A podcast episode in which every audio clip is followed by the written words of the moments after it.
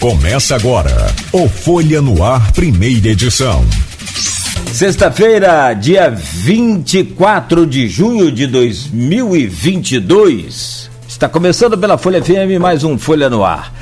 Presencialmente, né, depois de, pelo menos aqui comigo na bancada, antes com o Marco Antônio, mas é, presencialmente é a primeira vez, depois dessa pandemia aí da Covid, que persiste tanto que ele acaba de sair de, de, de, de um quadro de Covid. Prefeito Vladimir, seja bem-vindo ao Folha do Ar, primeira edição aqui. Hoje é um prazer recebê-lo. Bom dia, Cláudio. Bom dia a todos que nos escutam pela rádio, nos assistem pela rede social. Bom dia aqui, Arnaldo, Aloísio. Vai ser um prazer mais uma vez bater um papo com vocês e falar um pouco aí do nosso mandato, da nossa cidade, dos desafios que temos pela frente. Aliás, está 100%, já fez todos os exames, já voltou ativa já? Já fiz, já fiz dois exames para descartar, já estou liberado.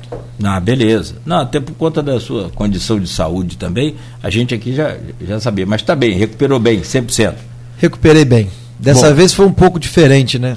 Acho que quando a gente pega a Covid mais de uma vez, ela, ela vem diferente, né? Fiquei um pouco mais de tempo para me recuperar, mas recuperei bem. Mas sem precisar de hospital? Não, não em casa, só as vacinas todas em dia. Três, três doses em dia e doido para tomar a quarta. Já pode? Aproveitando, ainda não. É que você não, não fiz 40 Aproveitando para fazer um apelo aqui à população que não se vacinou, que se vacine. Né? Tem muita gente que não tomou sequer a segunda dose ainda. É, infelizmente. É. E que é um complemento da primeira.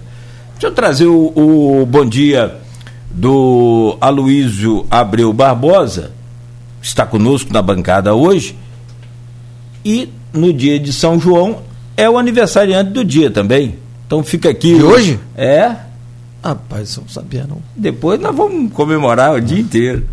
Amanhã você dá um jeito da folha sair lá automaticamente. Aloysio, parabéns, bom dia, seja bem-vindo. Essa nova etapa aí da sua vida que Deus continue te abençoando. E São João, né? Hoje um dia especial né, para você, com muita luz e com muita paz, claro, com saúde também. É, 50 anos, né? Certamente não faria. Outro... ao clube. certamente não faria outros 50, então é uma data especial. E João Batista é uma figura muito interessante. É, dos profetas do Novo Testamento, uma figura das mais interessantes altruísta, né? Ele não se julgava o Messias, ele pregou a vinda de, do outro, né? O Messias. Introduziu uma coisa que os cristãos têm até hoje, que é o, que é o batismo, né? Nas águas do Jordão, o que serviu para a expansão do cristianismo no início, porque certamente é muito mais fácil batizar do que circuncisar a criança. Temos que lembrar que os judeus e os árabes que creem no mesmo Deus são é, circuncidados quando crianças, né? Que é cortar o prepúcio do, do, do menino. Então, é mais fácil jogar água na testa. É uma figura muito interessante. E acho que tem a ver, né? Louco pregando no deserto. Tem a ver um pouco. É, exposto, obrigado aí. É, Vladimir, é, falar em datas, um ano e meio de, de, de, de governo em rápidas letras, quer dizer, a gente vai estabelecer alguns pontos que já até anunciamos, mas em rápidas letras, no seu entender, quais foram a, as maiores realizações e dificuldades desse seu ano e meio de governo? Bom dia, obrigado pela presença. Ah, Luiz, bom dia, parabéns, não sabia que era seu aniversário hoje, né? Então, meus parabéns, que Deus te ilumine, te dê saúde. Quem sabe você complete outros 50. Você disse que não, mas quem sabe, né?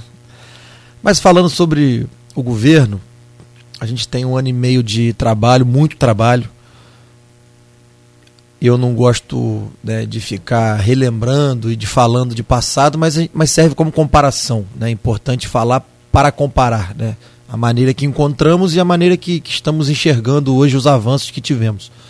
Por exemplo, se a gente falar na área de saúde, talvez uma das maiores é, realizações da área da saúde logo de início foi acabar com o corredor nos hospitais, né? tanto no Ferreira Machado quanto no HGG. Aquelas pessoas amontoadas em macas nos corredores já não existem mais há um ano.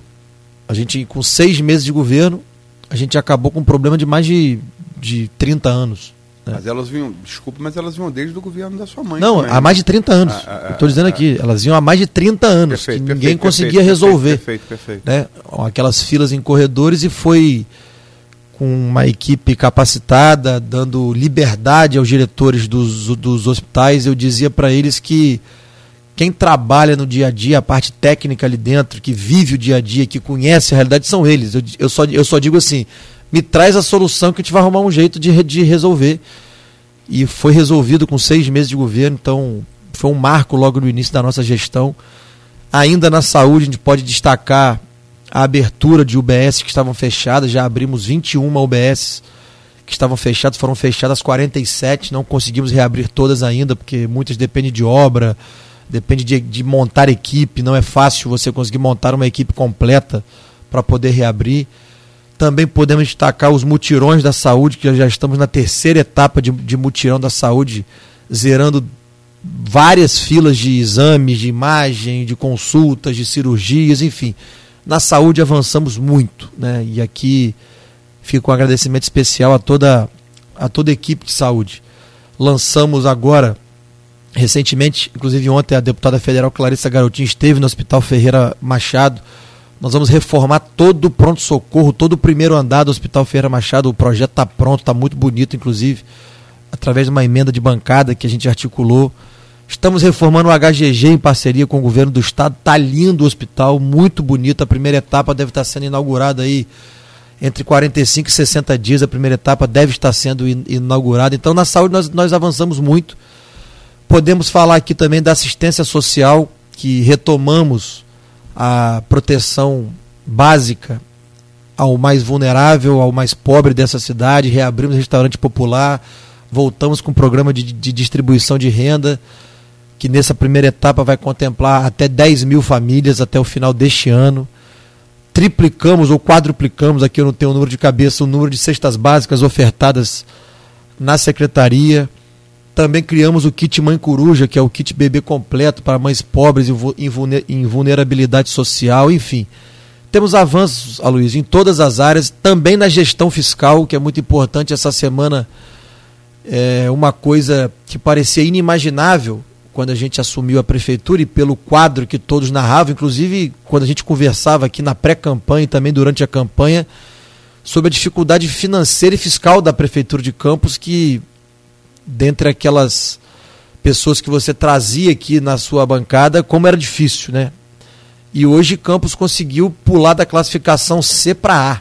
Deu com um ano e meio de, de, de gestão. Ah, mas o que que isso muda? Isso muda tudo. Quando você vai pegar um, você pessoa física, você empresa, vai pegar um, um crédito, quando você vai na praça, quando as, avalia as instituições financeiras elas te avaliam. Hoje elas avaliam a Prefeitura de Campos como nota A, que é a maior nota que o Tesouro Nacional pode dar.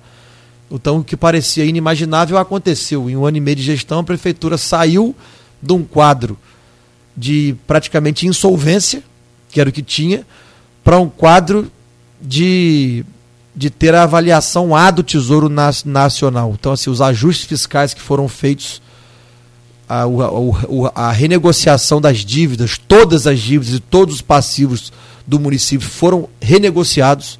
E hoje a prefeitura está com essa classificação A, com essa, a prefeitura está solvente, a prefeitura está com capacidade de pagamento. Então acho que a gente teve muitos avanços, a gente vai, obviamente, como você falou, destrinchar aqui, mas a gente não pode deixar de, de destacar que foi um ano e meio de muito trabalho, muito difícil. A gente retomou obras importantes também na cidade, como o Bairro Legal, no Parque Esplanada, Parque Julião Nogueira. A obra do Camelódromo já está praticamente pronta também, acabando ali um detalhe que nem estava no escopo da obra, mas que a gente, colocou para poder, é, ali na Formosa, entre a peixaria e o camelô, a gente está refazendo ali aquele calçadão, vai ficar como um boulevard ali, tá, tá fazendo a obra, a gente resolveu fazer agora, nem estava no escopo da obra, mas a gente resolveu fazer como um complemento à obra do camelódromo, que está praticamente pronta. Então, assim, conseguimos avançar em um ano e meio, sabemos que temos que avançar mais, mas eu acho que a gente conseguiu, com todo o esforço, dedicação, uma equipe empenhada, reorganizar a cidade, né, do ponto de vista fiscal, do ponto de vista estrutural,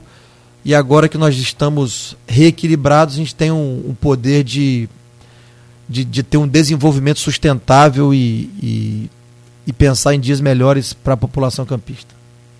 Faltou falar em, na maior dificuldade, mas eu acho que, como aí essa briga, pelo menos no juízo popular, essa briga com o Bacelar parece ser a maior dificuldade, eu vou deixá-lo para falar no segundo bloco. A não ser que você queira tratá-lo agora.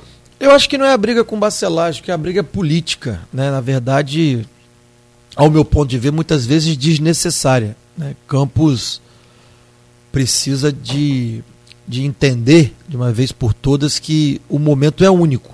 Né? Campos hoje, como disse, voltou a ser uma cidade é, com capacidade, é, além de própria, por causa da solvência da renegociação que fizemos, por conta do aumento de receita também oriunda dos royalties do petróleo, mas que eu queria falar também sobre isso, que não é à toa, além né, da, da subida do preço internacional, eu contratei no meu início de governo um escritório de advocacia, porque eu, como fui deputado e fui da comissão de Minas e Energia e da subcomissão de óleo e gás, eu sabia que a prefeitura de Campos estava sendo, vamos dizer assim, garfada pela ANP.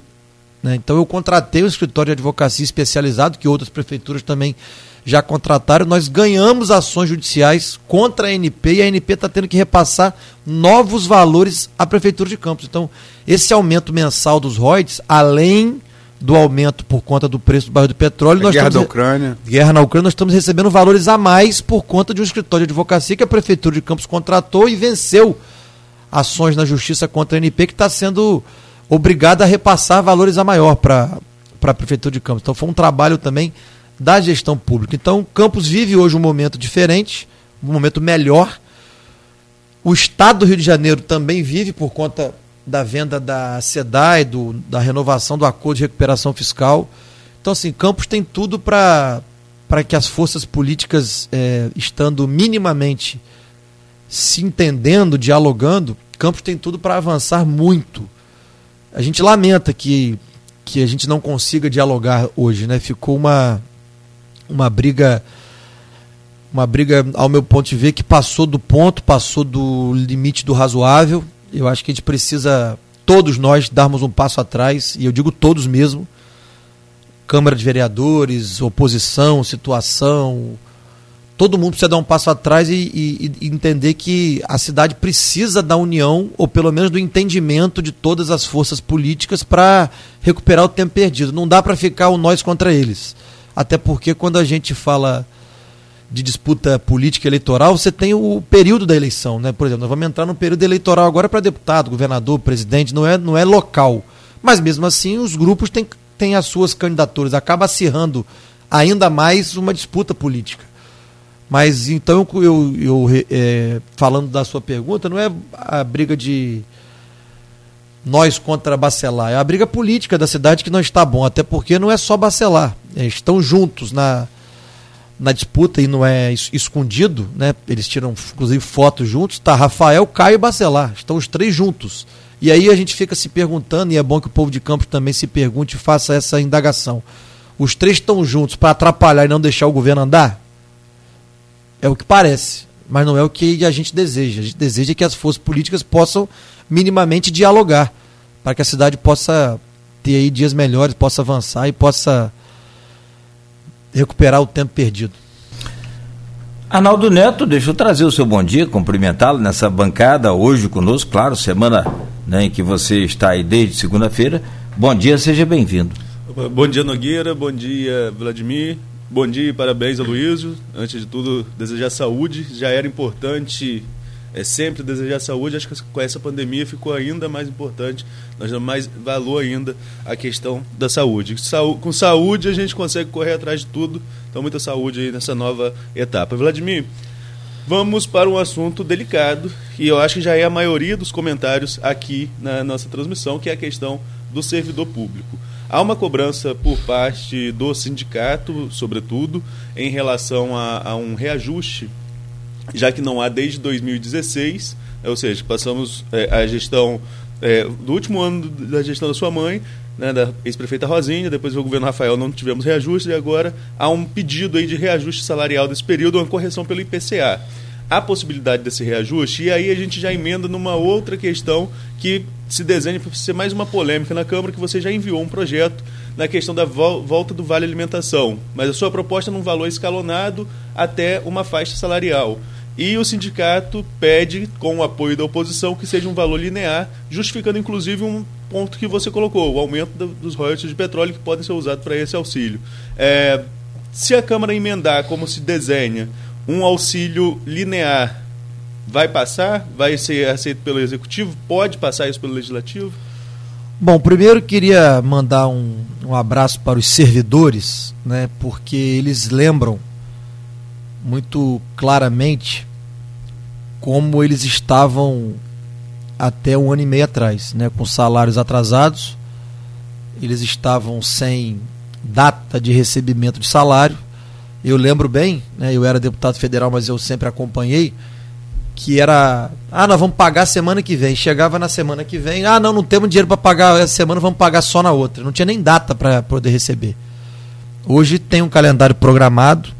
Eles alegam, inclusive, também que não é o melhor dia, mas a gente paga no quinto dia útil já tem calendário programado, os salários estão em dia. No ano passado pagamos 15 folhas e meia em apenas 12 meses. Foi o meu compromisso com o servidor que nós cumprimos. Porque essa essa discussão que está envolvendo o reajuste, ela é válida, né? Mas é uma briga que se criou entre o sindicato e a prefeitura, não com o servidor de maneira em geral.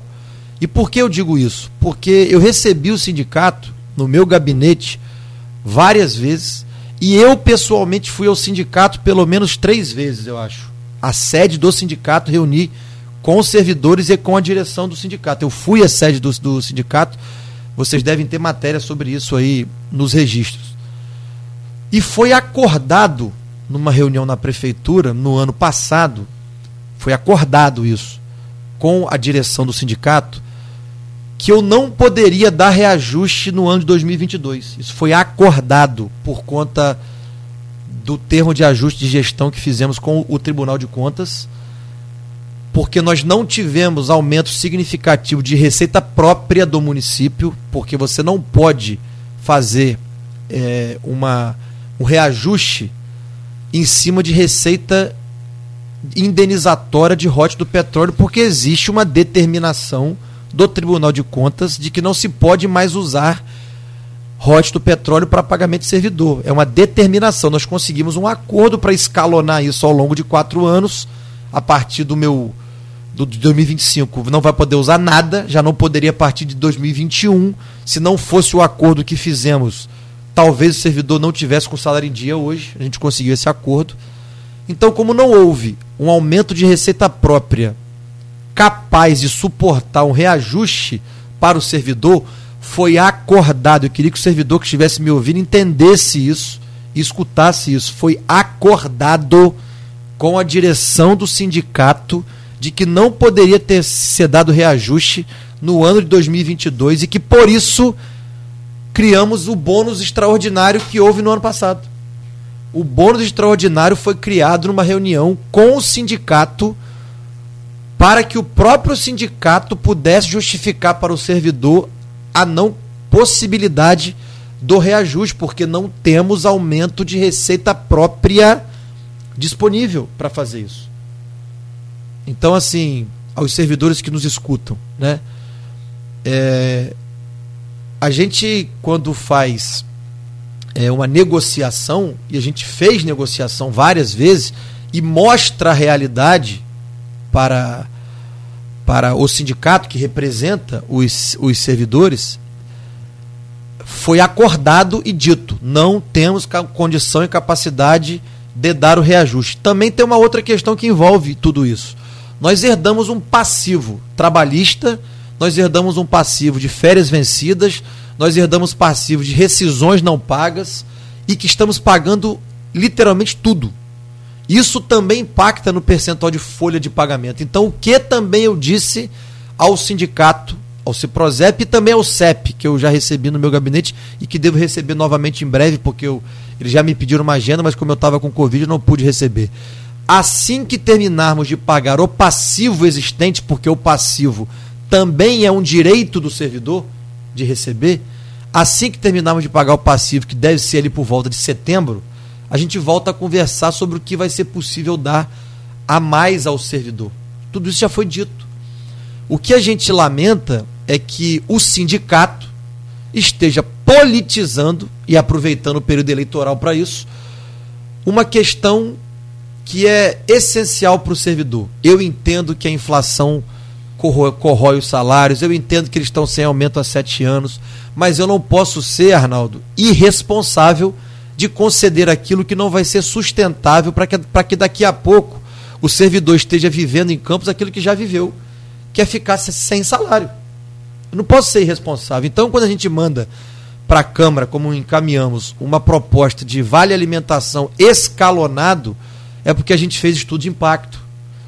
É porque a gente calculou o que era possível dar de verdade. Não é porque, se eu puder dar mais, eu dou mais. Não, não, não é esse o problema. Agora, precisa ter estudo de impacto, precisa entender a viabilidade, precisa entender o que a prefeitura tem de compromissos já assumidos e de dinheiro comprometido. Olha, eu renegociei todas as dívidas do município para Campos hoje ter a sua classificação A, como falamos aqui anteriormente. Se eu, re, se eu renegociei todas as dívidas do município, existe dinheiro empenhado para o pagamento dessas dívidas, que precisam ser pagas. Então, se eu estou propondo um vale alimentação escalonado de 200, 300 e 400 reais, quem recebe um salário menor vai receber um vale maior vai receber até 400 reais. Foi feito um estudo de impacto, de, de, de, de viabilidade, para que se possa fazer isso. E além de estar tá fazendo de forma escalonada, foi necessário no ano passado, para fazer o ajuste das contas, que a gente mudasse o texto da lei de vencimentos totais para vencimentos brutos. Né?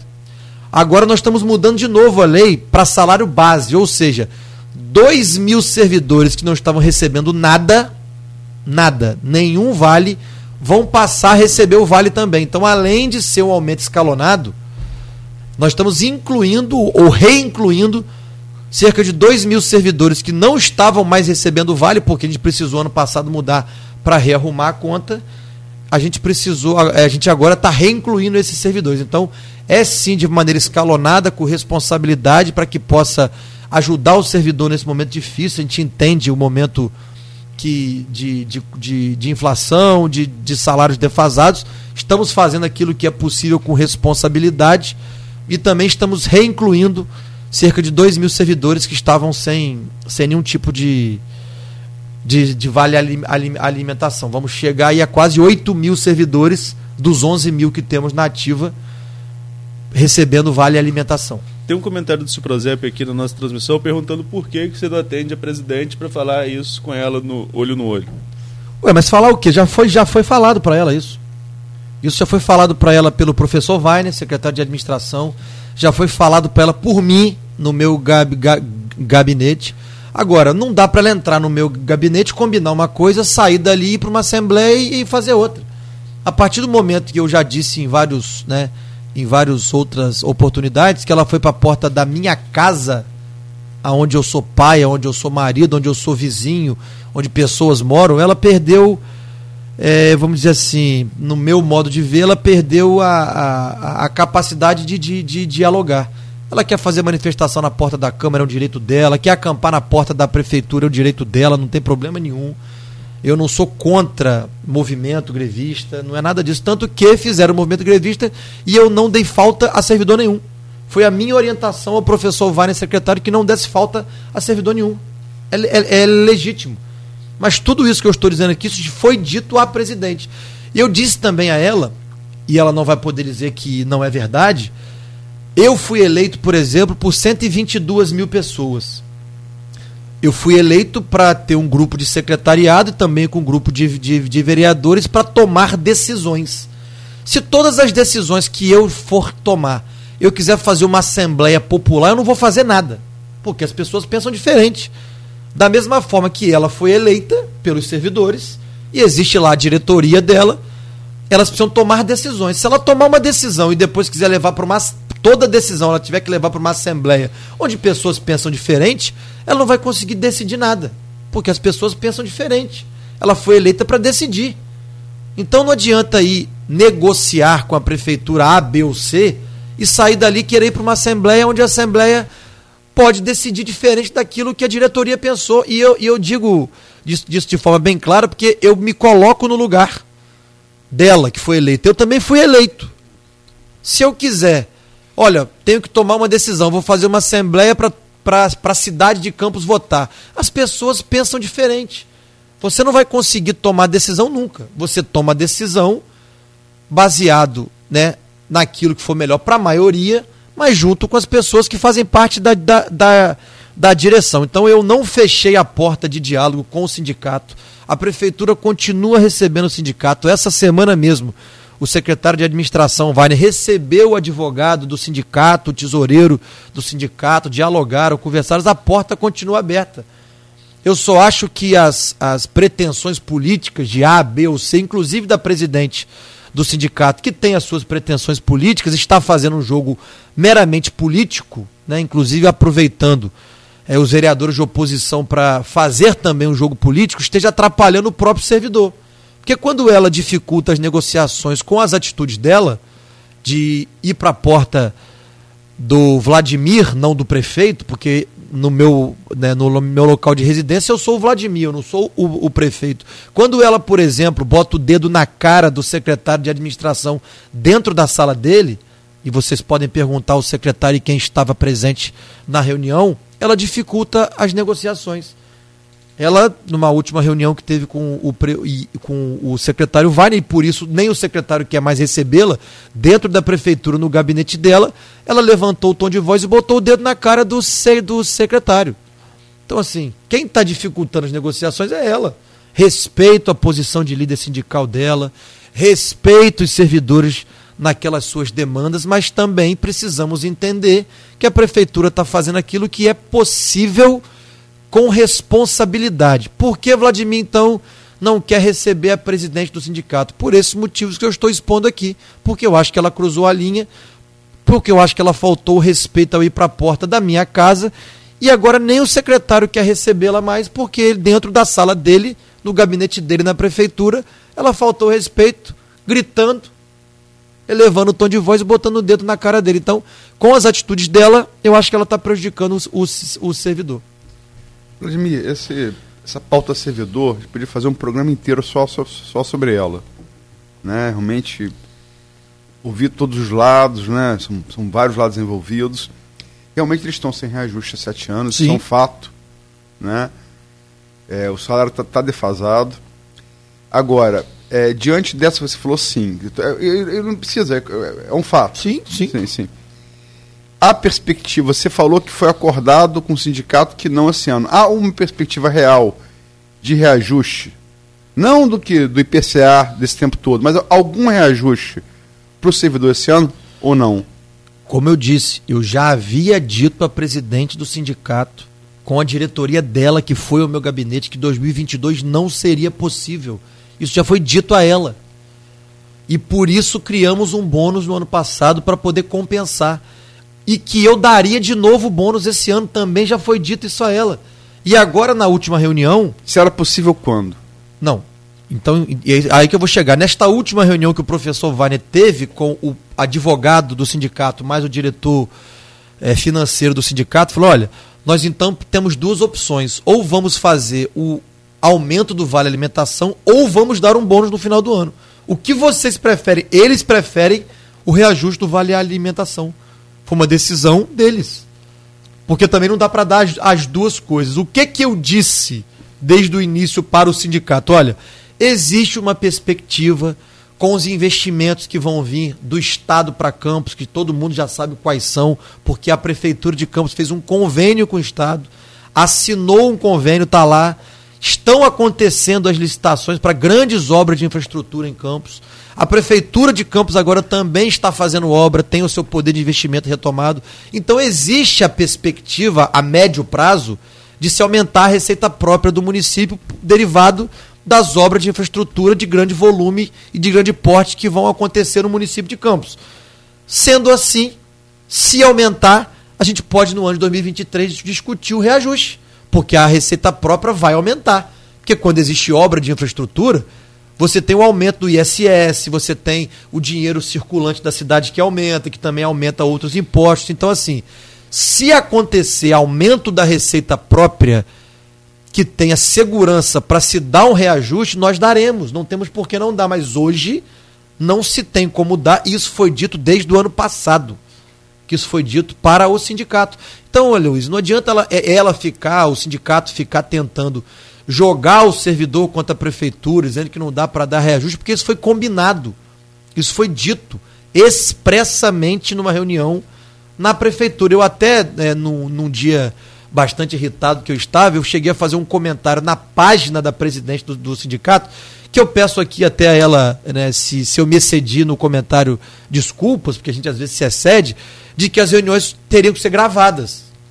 Eu disse isso, falei, as próximas reuniões do sindicato terão que ser gravadas, porque a gente combina uma coisa e sai daqui parece que, que não foi nada com, combinado, mas foi dito expressamente que não era possível. O servidor está sem reajuste, é, é, é, verdadeiro, tem sete anos que não tem reajuste, mas nós estamos também tentando dar maneiras de compensar. Por exemplo, eu enviei para a Câmara também que mais seis ou sete categorias, agora eu não lembro o número, vão poder voltar a fazer substituição. A substituição é um salário extra para aquele ser, ser, servidor. Só o salário está em dia também já é uma grande coisa para o servidor que não tinha. Ah, mas isso é obrigação. Poxa, que bom que eu cumpro a minha obrigação. O anterior não cumpria. Eu agora estou aumentando o vale alimentação dentro do que é possível, porque o próprio vale alimentação ele tem um caráter social, além de ter um caráter alimentar. Ele tem um caráter social.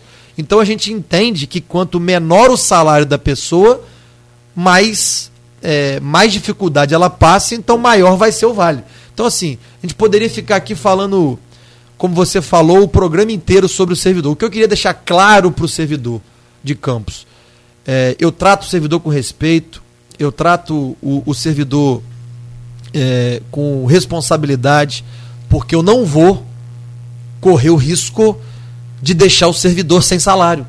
Eu não vou correr esse risco. Então a gente faz tudo com responsabilidade, faz tudo com estudo de impacto, com estudo de viabilidade econômica para poder conceder. Eu eu, inclusive, enviei, né, através do professor Vane, secretário de administração, uma carta para o Ciprozep na semana passada. A prefeitura enviou, não fui eu que enviei, a prefeitura enviou, pedindo que, olha, vamos reabrir a negociação para que não pareça que, que a negociação foi é, encerrada unilateralmente. Não foi encerrada. E aí foi quando o professor Wagner recebeu Agora, na semana passada, o, o diretor do, do, jurídico e o financeiro do, do sindicato falou: olha, temos essa proposta aqui do aumento escalonado do Vale Alimentação ou um novo bônus no final do ano. Porque, vamos lá, Luiz, o que, que importa de fato para o servidor? É o dinheiro no bolso. Ele está passando, ele tá passando por um aperto. Ele, ele precisa do, do, do, do, dinheiro do bolso. Não sendo possível. Para todos nós, né? Não sendo possível o reajuste, porque depende de receita própria, nós temos que criar um mecanismo de botar dinheiro no bolso dele. Então, olha, nós podemos fazer o vale a partir de agora, basta a Câmara a aprovar, ou podemos no final do ano dar um novo bônus, para que o servidor possa colocar o dinheiro no bolso. Segundo o professor Weiner me passou, eles preferem desde já o auxílio à alimentação. Então, estou encaminhando para a Câmara. Basta a Câmara aprovar. Ah, mas existe um movimento do Ciprozep junto com os vereadores de oposição para poder mudar o projeto e, e, e alterar os valores. Olha, eu queria dizer aqui a você, servidor, do risco que você está correndo ao pensar dessa maneira. Existem é, projetos que estão na lei orgânica que são privativos do executivo. Está na lei orgânica. Regime jurídico de servidor é privativo do executivo.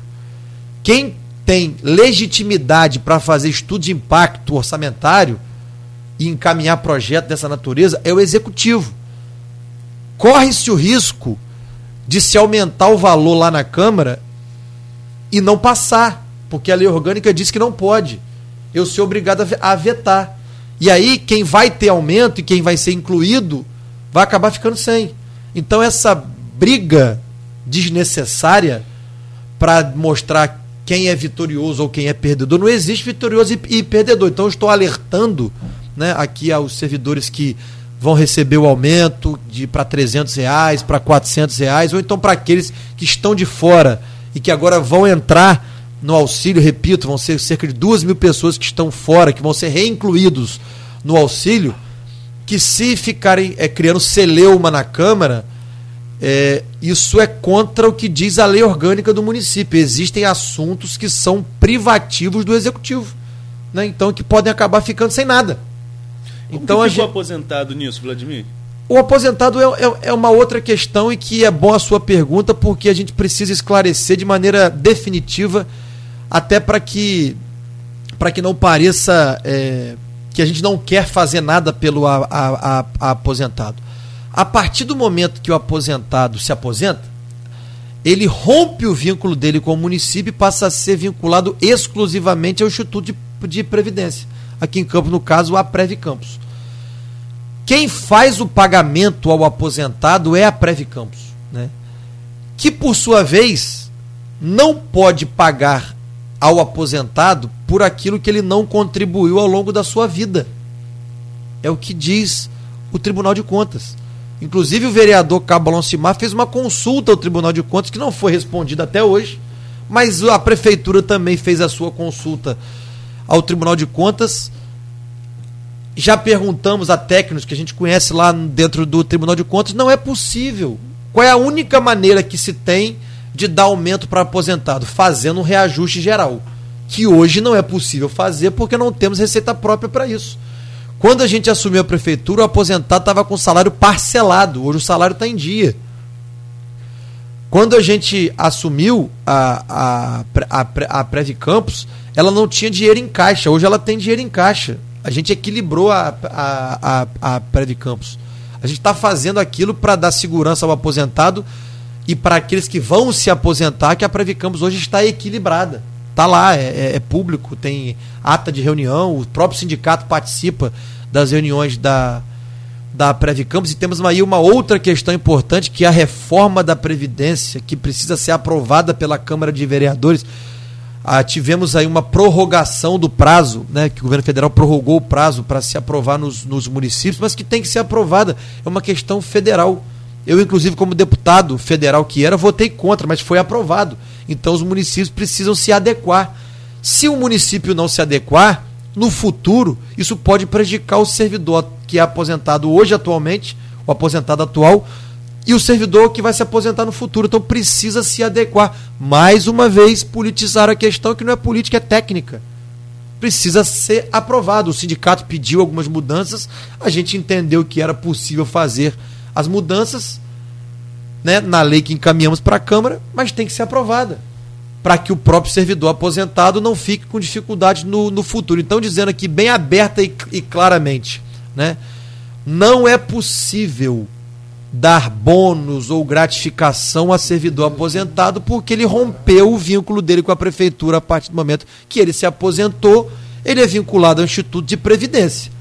O Instituto de Previdência, por sua vez, só pode pagar ao aposentado por aquilo que ele contribuiu ao longo da vida. Você quer ver como é uma situação é, delicada? Em 2015, a minha mãe, a ex-prefeita Rosinha, concedeu um auxílio de 200 reais para o aposentado para a Prev Campos poder pagar. Anos depois, acho que dois ou três anos depois, a justiça disse que aquilo era inconstitucional e teve que tirar. Tá aí a prova que não pode pagar. A Prev Campos não pode pagar. Foi considerado inconstitucional. Porque a Prev Campos só pode pagar o aposentado por aquilo que ele contribuiu ao longo da vida. Então, é, eu fico muito triste em ver um sindicato usando aposentado como massa de manobra. Sabe por quê? Eu acompanho as manifestações quando me mandam fotos, vídeos. Eu vejo muitos aposentados né, nas manifestações. O, o sindicato chama os aposentados para participar das, das manifestações, para poder encher as suas manifestações. Olha, desculpa, é, é, é até uma covardia. Porque o, o sindicato sabe, no fundo, que não pode fazer, até porque já foi feito em 2015 pela minha mãe e foi considerado depois de um tempo inconstitucional. Então o sindicato chama o aposentado por uma briga que o sindicato criou com a prefeitura e, e, e acho ela desnecessária, porque o diálogo tem sempre que permanecer e existir, mas desde que ele seja pautado em verdade, desde que ele seja pautado em, em, no que é possível e desde que se tenha responsabilidade com aquilo que, que é, que é possível fazer. Não adianta a gente ficar querendo criar briga política, disputa política, não adianta querer politizar um assunto que não é político, isso é uma questão é, da vida das pessoas e que precisa ser tratado com responsabilidade, porque eu vou repetir aqui para os servidores que estão nos ouvindo. E eu já disse isso em outras oportunidades. Quando vocês tiverem um sim do prefeito Vladimir, é um sim que vai ser cumprido. Eu não vou deixar o servidor da prefeitura sem receber salário. Eu não vou, ah, eu, eu, eu, eu não vou enquanto eu for prefeito. Se você prefeito mais dois anos, mais quatro anos, aí é Deus que sabe, é o povo que sabe, mas enquanto eu for prefeito, eu quero manter o salário do servidor em dia. E para manter em dia, eu preciso ser responsável. Não adianta querer que eu faça aquilo que não é possível fazer. É tantas vezes, às vezes, demagogia, que me propuseram um aumento de 25%. Sabendo que não é possível. Ah, então dá pelo menos o IPCA. Mas já havia sido dito, desde o ano passado, para essas mesmas pessoas que não ia ser possível dar o reajuste 2022, por isso criamos o bônus para poder minimizar o impacto do, do, não reajuste que eles não recebem há sete anos. Ah, mas é, o bônus é, o bônus não, não resolveu. Olha, eu acho que ajudou muito, porque o bônus de dois mil reais que foi dado é maior do que o salário de muita gente. Tem servidor que recebe 1.300, 1.400, 1.500 reais, recebeu um bônus que é maior do que o próprio salário que ele recebe durante o mês. Eu acho que foi muito importante. O que importa para o servidor é ter um dinheiro no bolso hoje para poder minimizar os impactos que a inflação causa na vida dele e na vida de todos nós aqui. Vladimir, eu estou vendo aqui os comentários aqui, eu não consigo. É, são tão rápidos os comentários que eu não consigo nem ler. Tá, e vejo aqui na. Arnaldo está com o joelho aqui com a, na coxa com o celular. Eu estou com o laptop. E a mudança de tela não, é, é tão Eu rápido. não estou conseguindo ler, eu não estou nem acompanhando. É, Se é, você mas conseguir é- me passar algumas coisas que eu puder responder, estou aqui para responder. Não, mas é sério, não dá nem para ler. É, é tão rápido que você não consegue ler. Mas é, é, felizmente ou infelizmente, temos que falar sobre, sobre outros assuntos. Claro, vamos lá.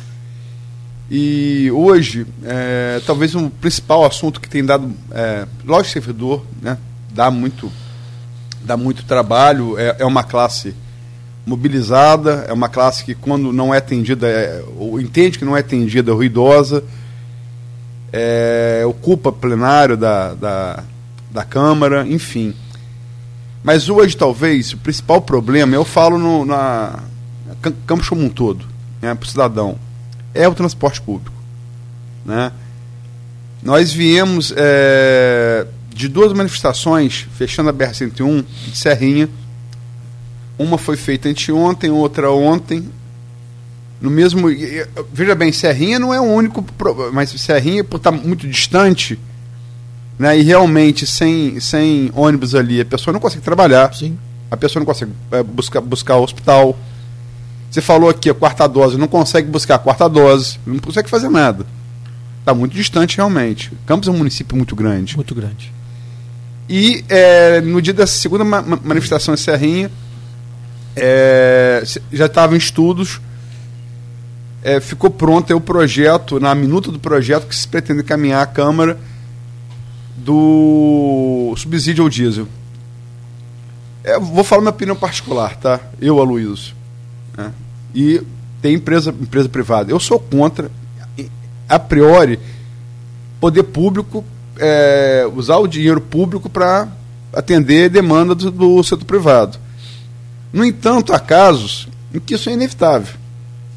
Vou usar o caso do Lehman Brothers, por exemplo, 2008, que gerou aquela crise toda. Se os Estados Unidos não faz nada, aquela crise vai ser muito pior do que foi. Agora, por exemplo, mesmo que, que você dobre o preço da passagem, o que você não vai fazer pelo custo político, mas mesmo que você fizesse isso, dobrar o preço da passagem pelo, pelo número de passageiros não paga o déficit do, do preço do diesel, que está estourando o preço do diesel, está chegando quase a 10 reais. Daqui a pouco vai chegar a 10 reais. Então você mandou esse projeto. Você espera que com ele, é, isso que todo dia está tá, tá gerando muito problema, seja resolvido? Aloysio, de fato, é, o transporte público é o maior gargalo da administração hoje. É, já encontramos, né, quando assumimos um, um- uma, o transporte de maneira caótica. Né? Eu tinha feito um compromisso público em campanha de acabar com aqueles terminais que eu chamava de terminal da humilhação, porque eram tendas improvisadas, enfim. Havia feito aquele compromisso com o povo, me elegi com esse compromisso e fiz isso. Só que existem é, variáveis que fogem do nosso controle. E uma delas é essa escalada do preço dos combustíveis que isso não era esperado e previsto por ninguém.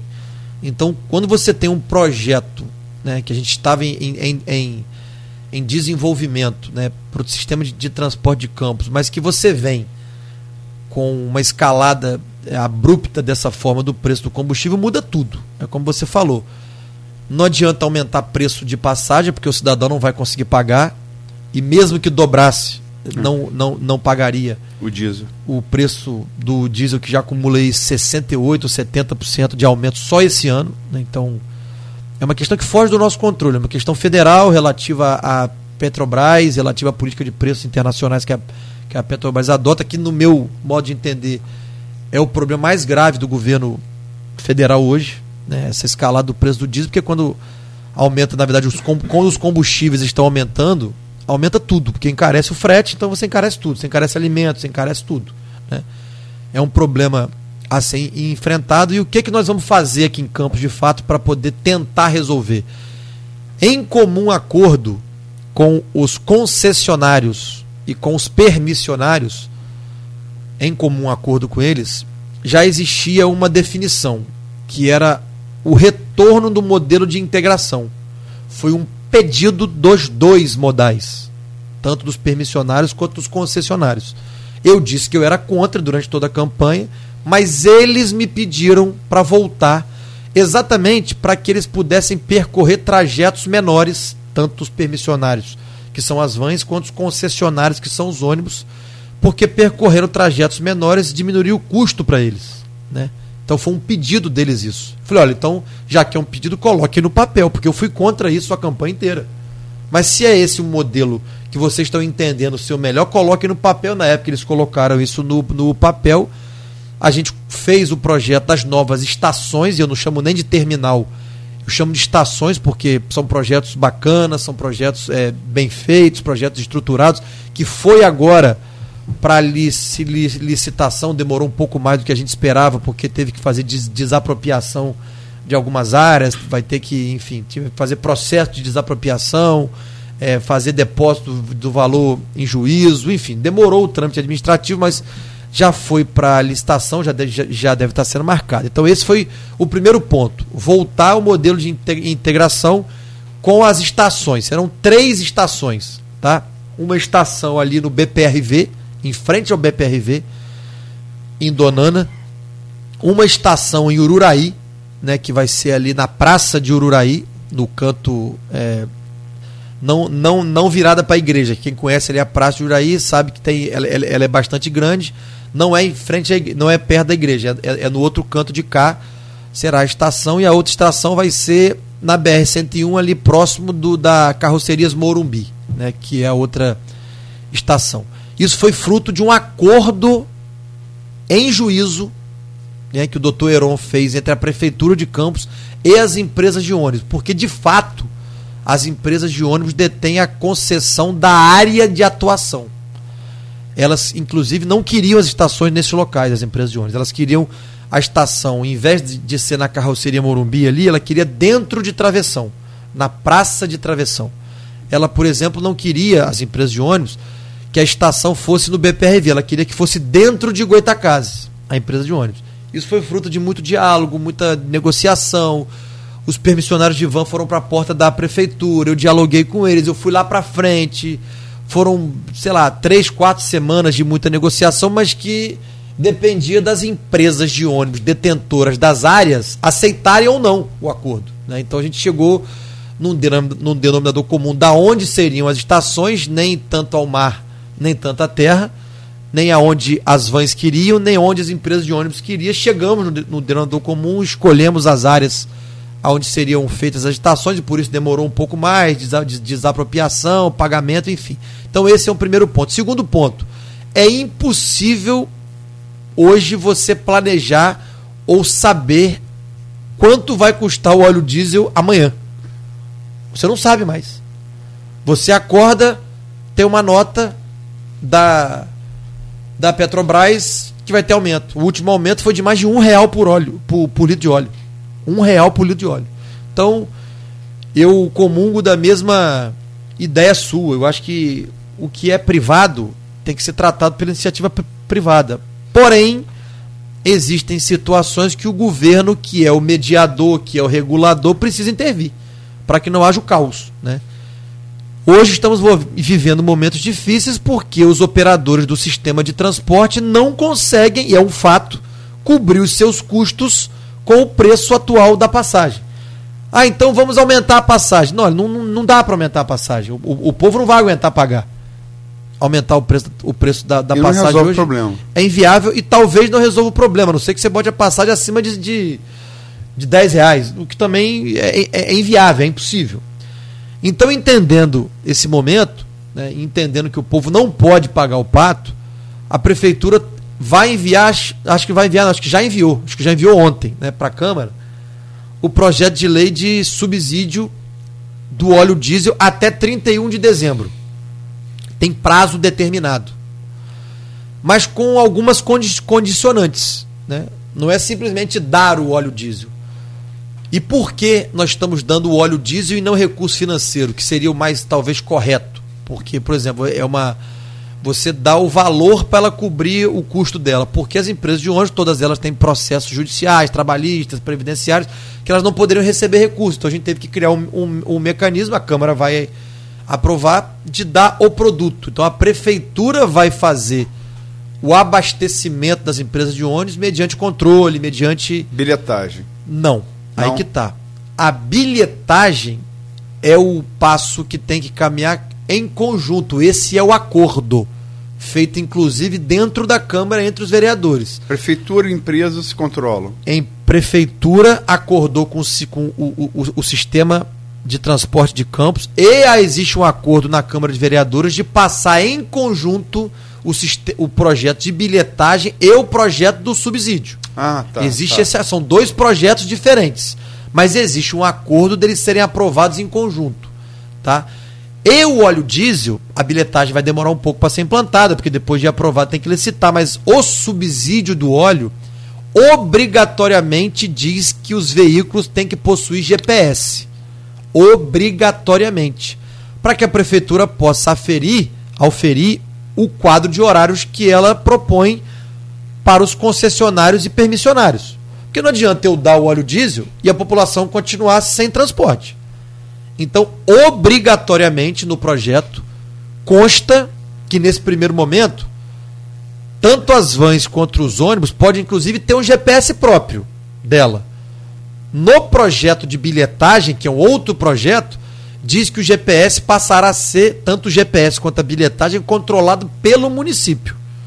Para eu poder ter o controle lá, numa central de, de, de, de, de controle das rotas, da frequência, se estão cumprindo os horários ou não. Mas nesse primeiro momento, para que se dê celeridade, todos eles já têm GPS.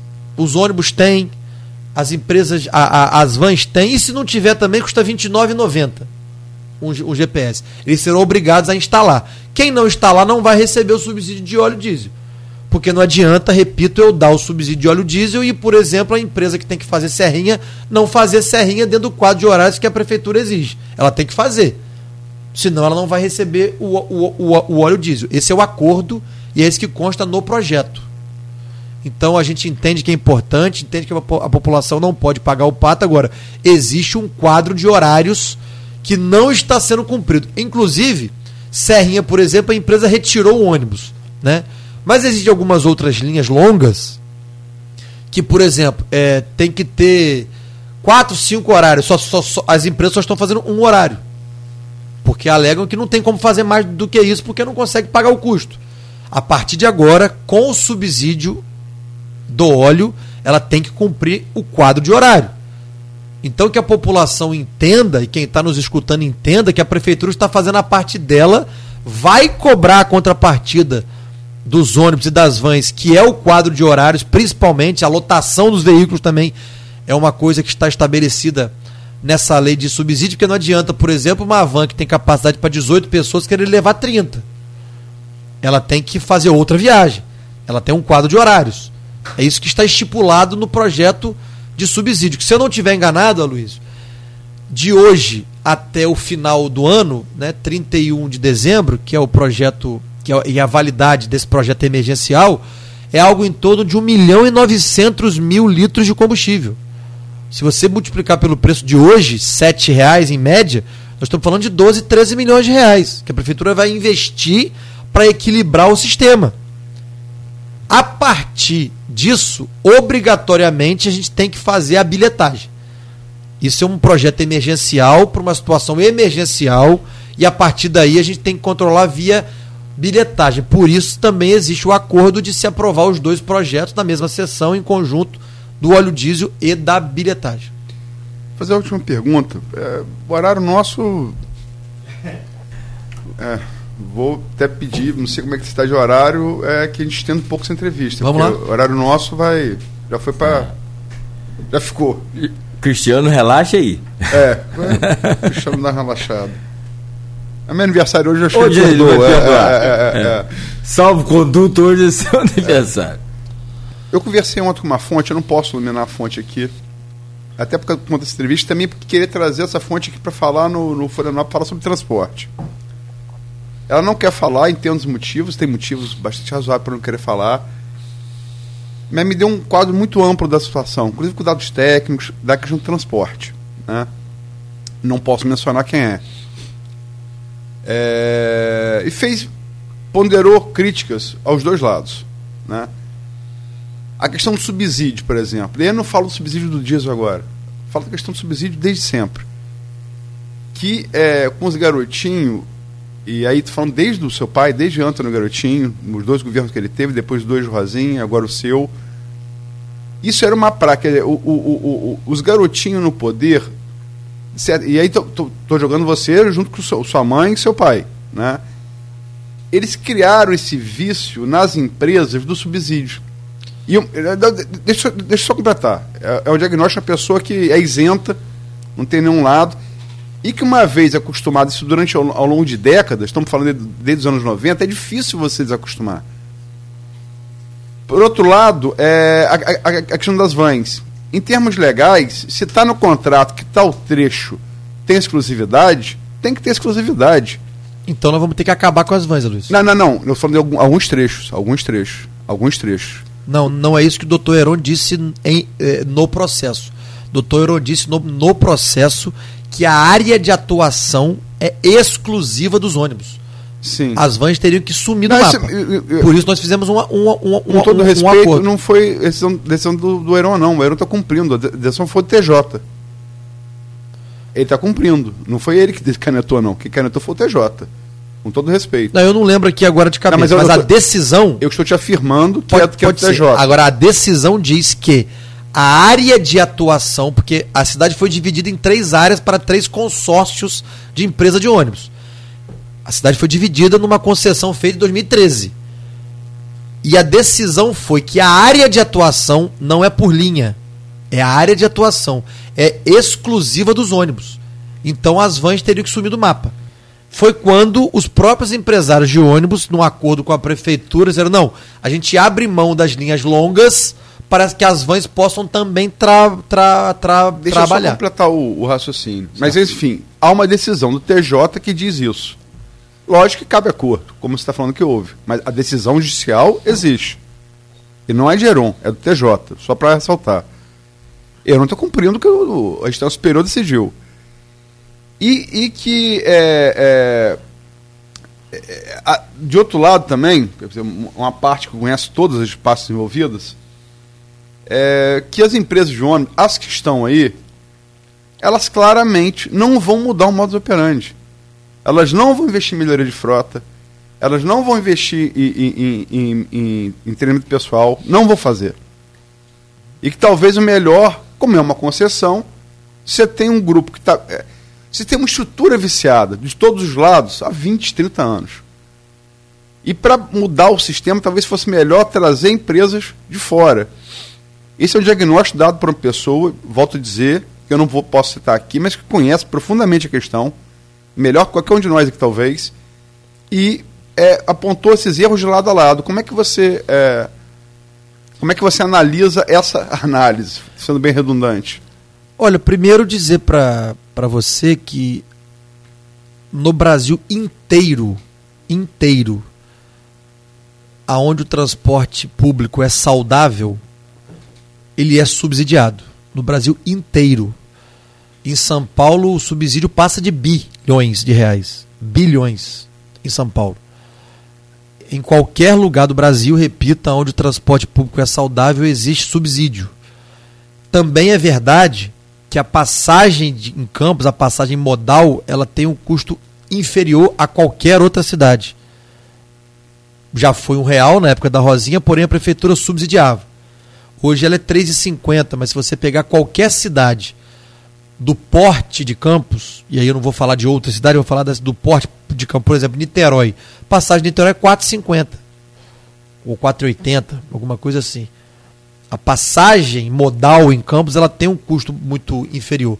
Mas, repito, em qualquer lugar do Brasil onde o transporte é saudável, existe um subsídio porque se entende que é, o transporte público de qualidade funcionando é também um programa social.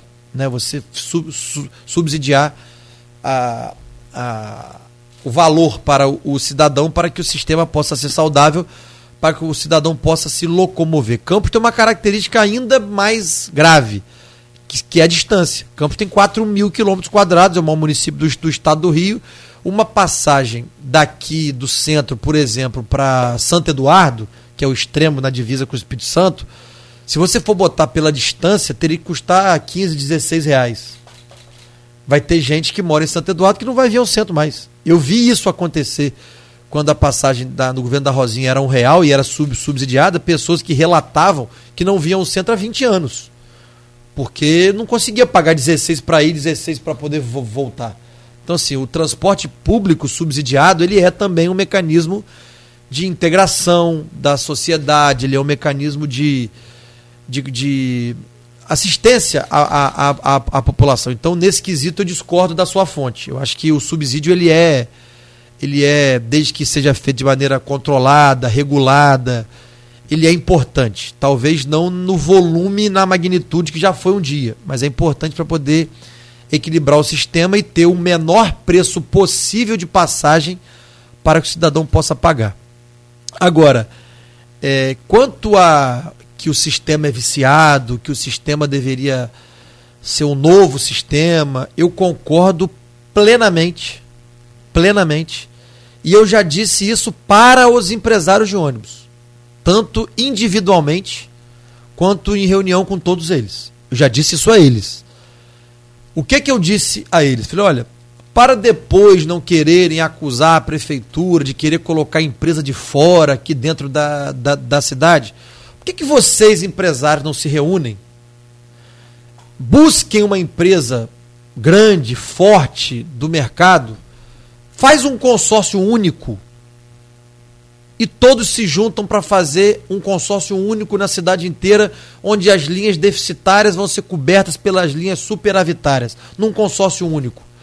E vocês aqui de Campos vão fazer parte desse consórcio, mas traga uma empresa para cá com capacidade de investimento, com capacidade de colocar frota nova, a resposta é sempre a mesma. Não tem, é, é, é, ah, não, é difícil. Ah, não, a minha empresa já tem 60 anos, a minha empresa tem 70 anos.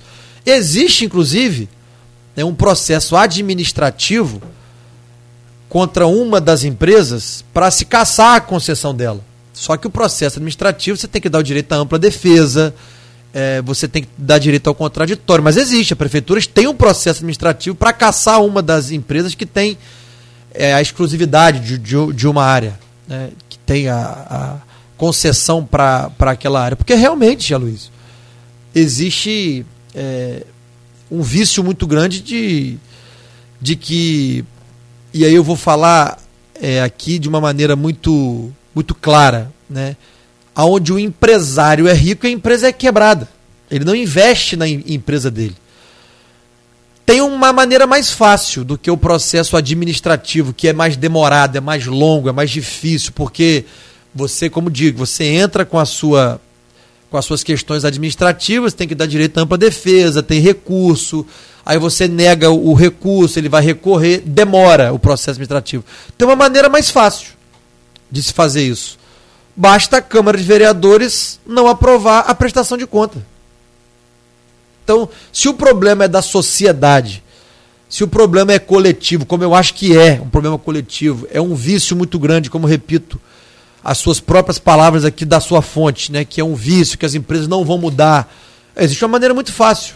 A Câmara de Vereadores tem que aprovar a prestação de conta dos concessionários públicos. Reprove. Como reprovaram agora esse ano, por exemplo, a da Águas do Paraíba. Foi reprovada e me recomendaram. Quem recomendou ao executivo que não desse o reajuste anual contratual previsto para Águas do Paraíba foi a Câmara. Reprovou a prestação de contas do concessionário, Águas do Paraíba, e recomendou ao executivo que não desse o reajuste. Eu não dei, porque me foi recomendado pela Câmara, que é quem tem que aprovar ou reprovar as contas, que eu não desse o reajuste, por isso eu não dei. Está lá, já foi convocada uma audiência pública pela, pela Câmara de Vereadores para que as empresas de ônibus prestem conta da sua concessão nos últimos cinco anos. Ué, se os vereadores querem de fato ajudar a cidade, cabe a eles aprovar ou não a prestação de conta das empresas de ônibus. Não estou aqui fazendo populismo, demagogismo, jogando a culpa para a Câmara. Não, não é nada disso.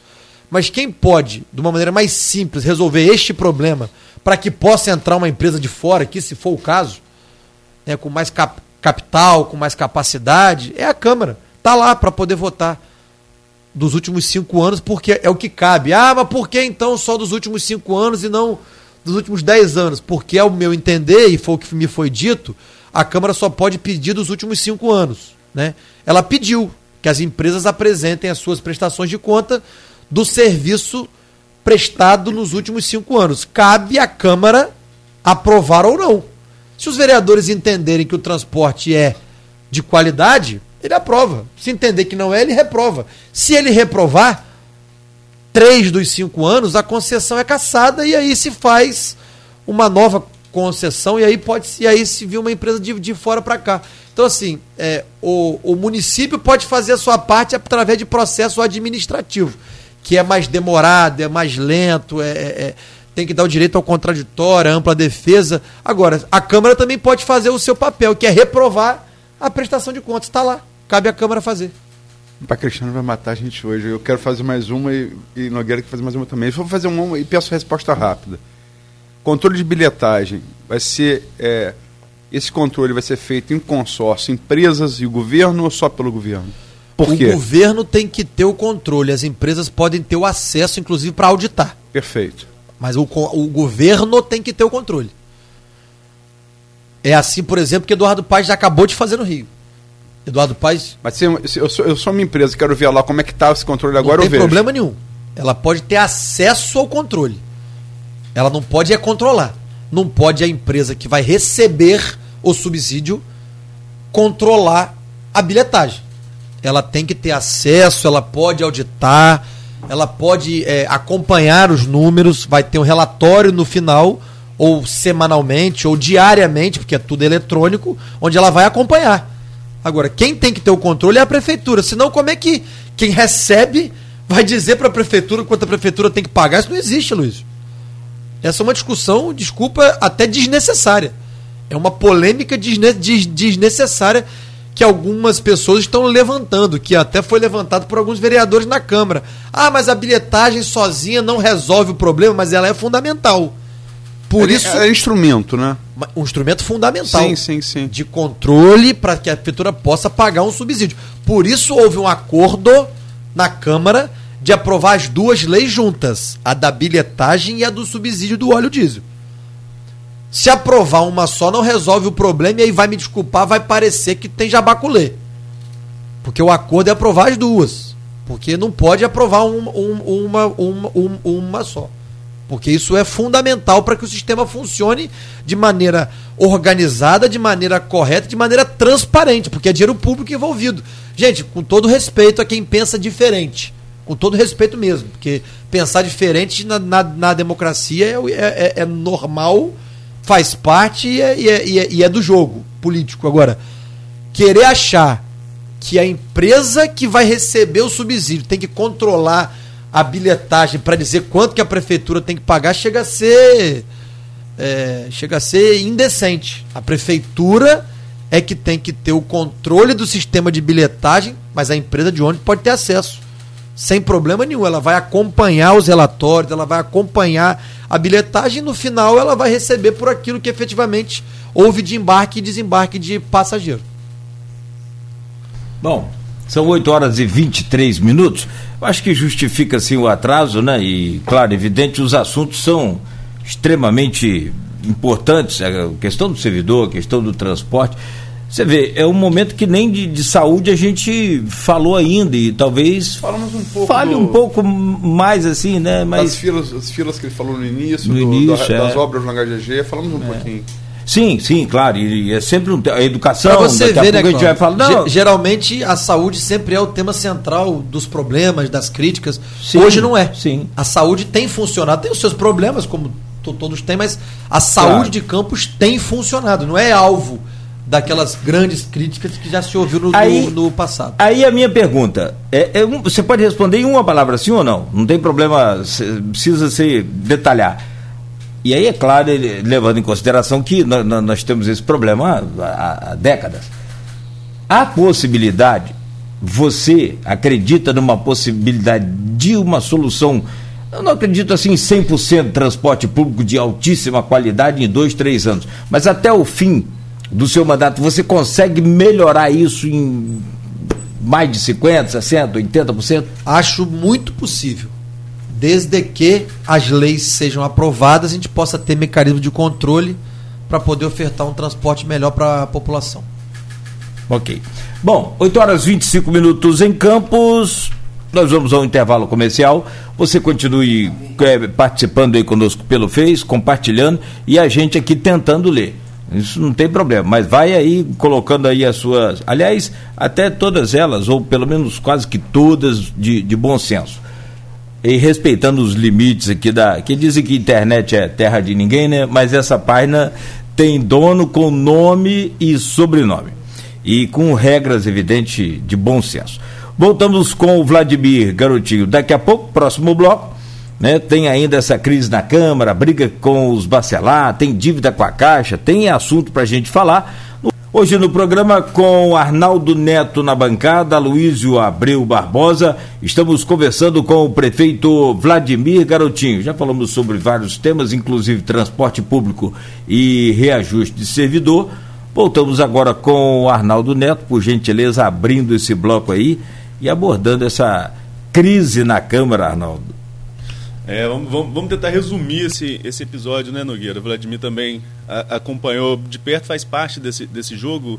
Vamos voltar ao ano passado, Vladimir. Vamos falar um pouquinho sobre aquela questão do Código Tributário, né, onde você começou aquela votação com a maioria na casa e terminou aca- é, sem essa maioria. O episódio do Vai ou Racha, né, que foi uma postagem que você fez às vésperas daquela votação e que aumentou o tom do debate, né? Inclusive há quem diga que o Val Rasch que não era só o Código Tributário, que, que a intenção era que fosse tanto o Código Tributário quanto as contas da Rosinha, que você esclarecesse pra gente também se realmente o Val Rasch eram essas duas pautas.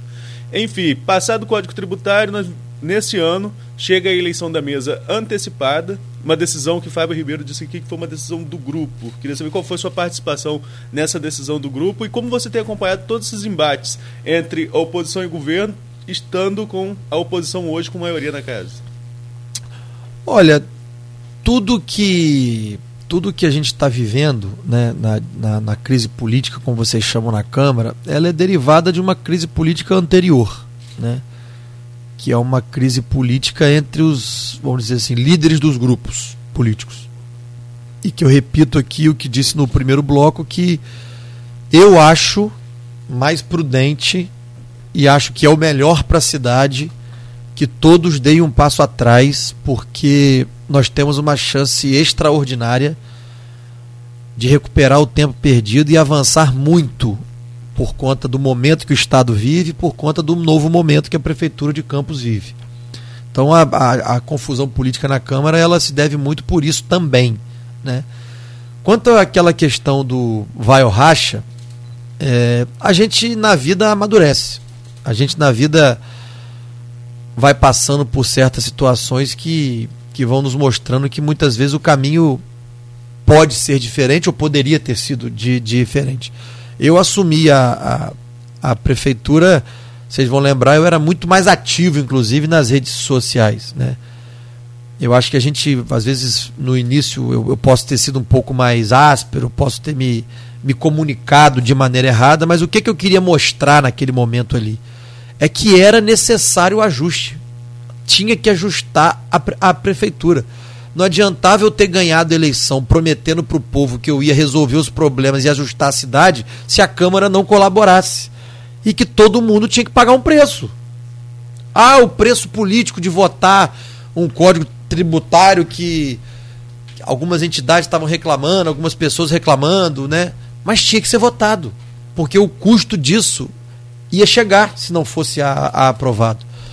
E naquele momento, o acordo com o Tribunal de Contas não havia sido feito e firmado ainda. Tanto que, quando foi, eu retirei da Câmara de Vereadores a proposta de aumento do Código tri, tri, tri, Tributário. Mas, repito aqui hoje o que eu repeti para você, Luiz, em outra oportunidade, de que essa conta pode chegar um dia. Porque hoje a prefeitura está sobre um acordo de responsabilidade lá com o Tribunal de Contas, né? o termo de ajustamento de gestão em que a gente vai poder usar royalties de maneira escalonada até o final de 2024 para pagar servidor, depois não pode mais. Se a prefeitura não arrumar a, os seus tributos, não aumentar a sua base de contribuição né, dos tributos municipais, ah, ninguém quer pagar imposto. Mas, gente, todo mundo paga imposto desde sempre. Né, tem que se pagar. Ah, mas a carga tributária ela é muito elevada. Vamos encontrar maneiras de aumentar a base de arrecadação. Temos que encontrar. Então, se assim, o ajuste era necessário para que a cidade hoje pudesse estar como está. Ela está equilibrada, ela está com capacidade de investimento. Repetindo aqui o que já foi dito, está com classificação A junto ao Tesouro Nacional, que dá ela uma capacidade de, de, de, de novas linhas de crédito, uma capacidade de, de negociação maior junto aos seus credores, junto às instituições financeiras. Então, assim, era necessário. O vai ao racha naquele momento foi por isso.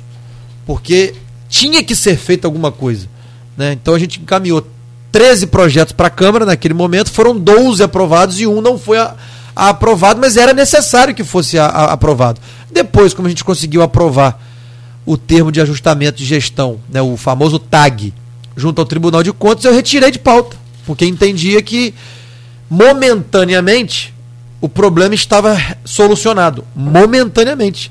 Ele pode voltar a ser problema no futuro. Se a cidade não é, criar novas, novas receitas, se a, se a, cidade não tiver novos investimentos importantes, ela pode voltar a ser problema no futuro bem próximo. Arnaldo lembrou é, o vai ou racha, né?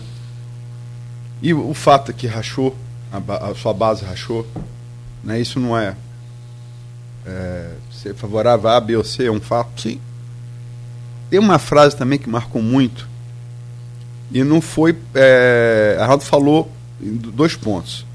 O pacote de projetos, que tem uma outra discussão, muitos vereadores reclamam, inclusive gente do seu governo reclama que não foi consultado, foi muito pouco tempo para poder analisar. Você e Fábio Ribeiro admitiram esse erro aqui, é, e já em outros programas. Mas teve um outro ponto que a Arnaldo colocou, que foi a questão das contas de Rosinha.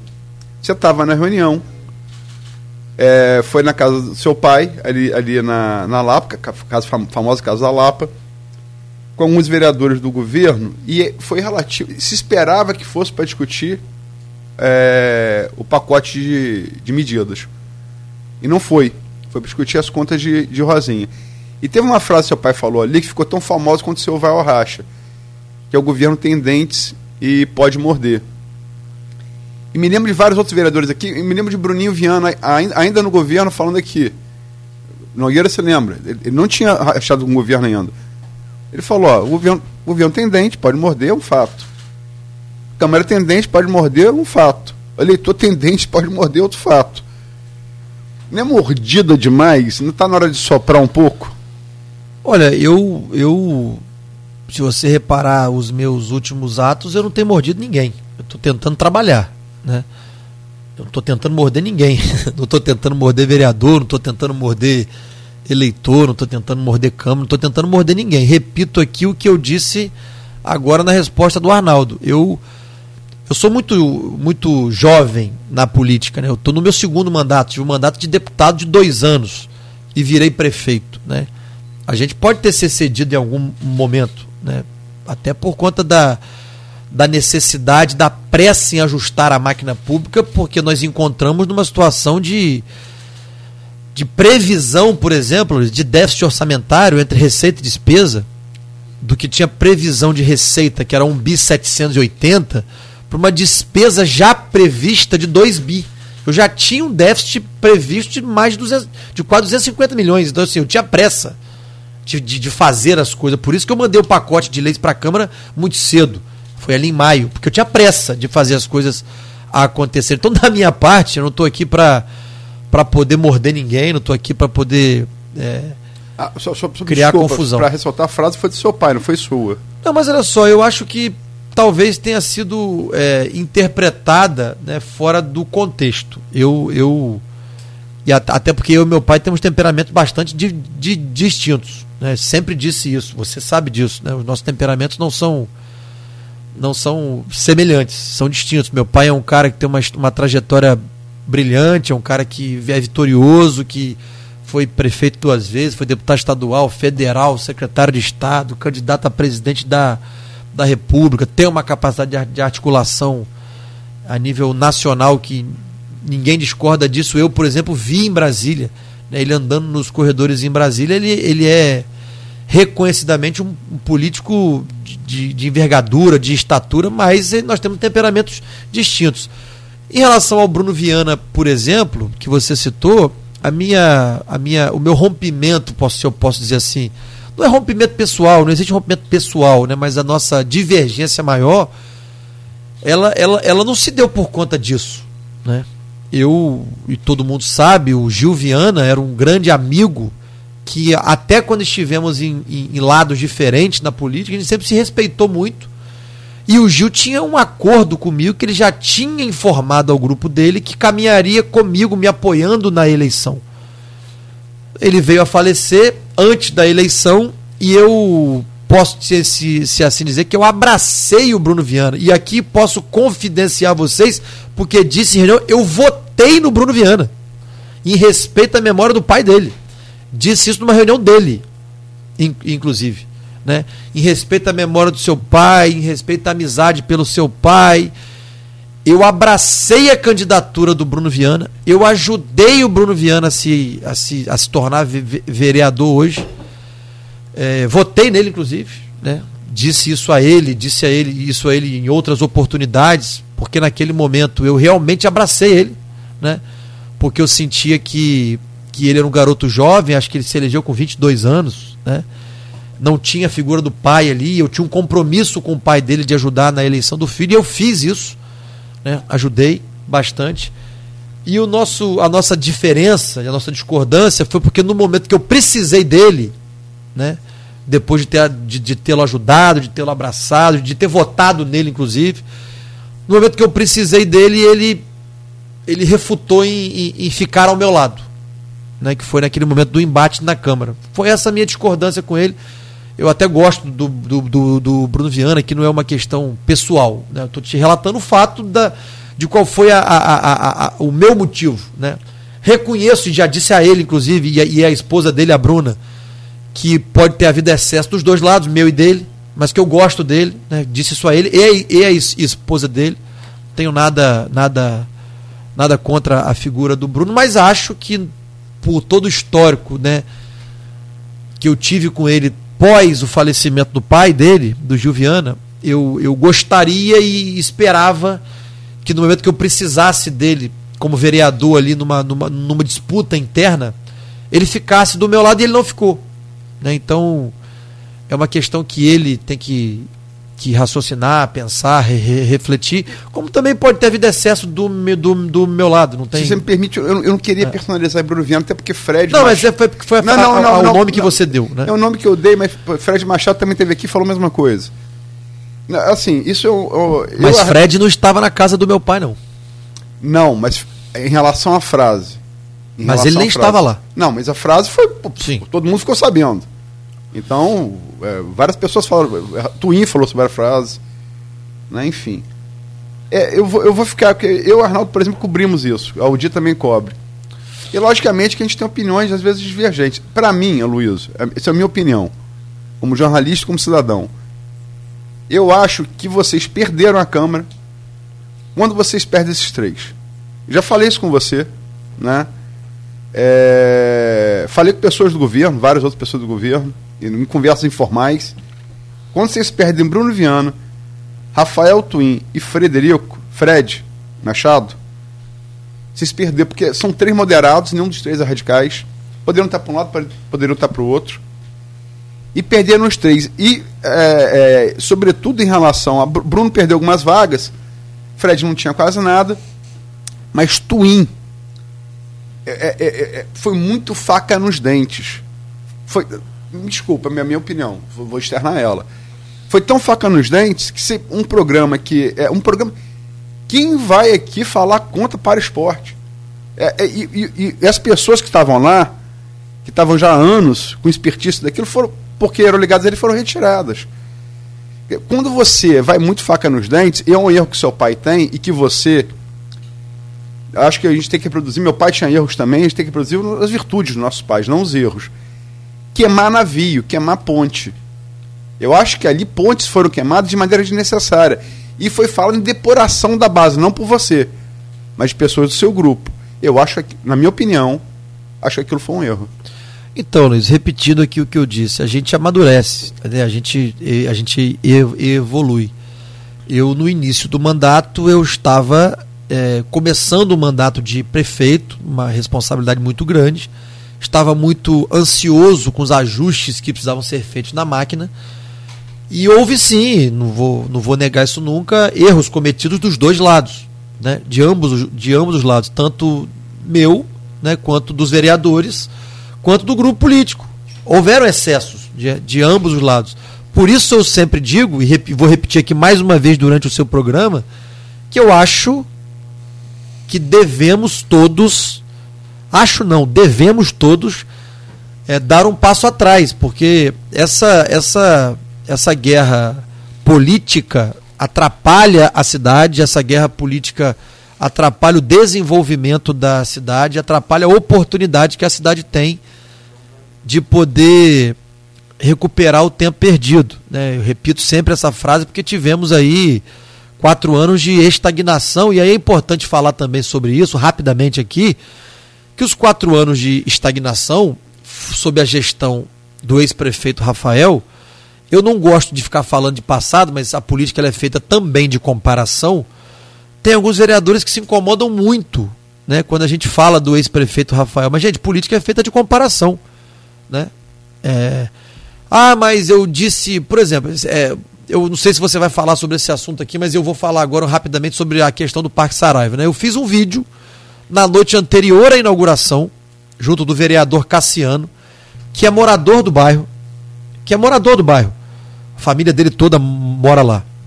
Convidando a população para ir à inauguração, né? E na minha fala, de maneira muito ampassã, eu digo, olha, essa obra aqui foi iniciada pela ex-prefeita Rosinha, pela minha mãe, ficou parada durante o ex do, durante o governo do ex-prefeito, sem citar nome, eu nem citei nome, e agora, através de um convênio da prefeitura com o governo do estado, e é um convênio, ninguém adianta dizer que não é, porque, é, vamos dizer assim, paternidade não se discute. Tem um convênio assinado, a minha assinatura está lá. O projeto foi a prefeitura que entregou e assinou um convênio para retomar aquela obra. Paternidade não se discute, a assinatura está lá.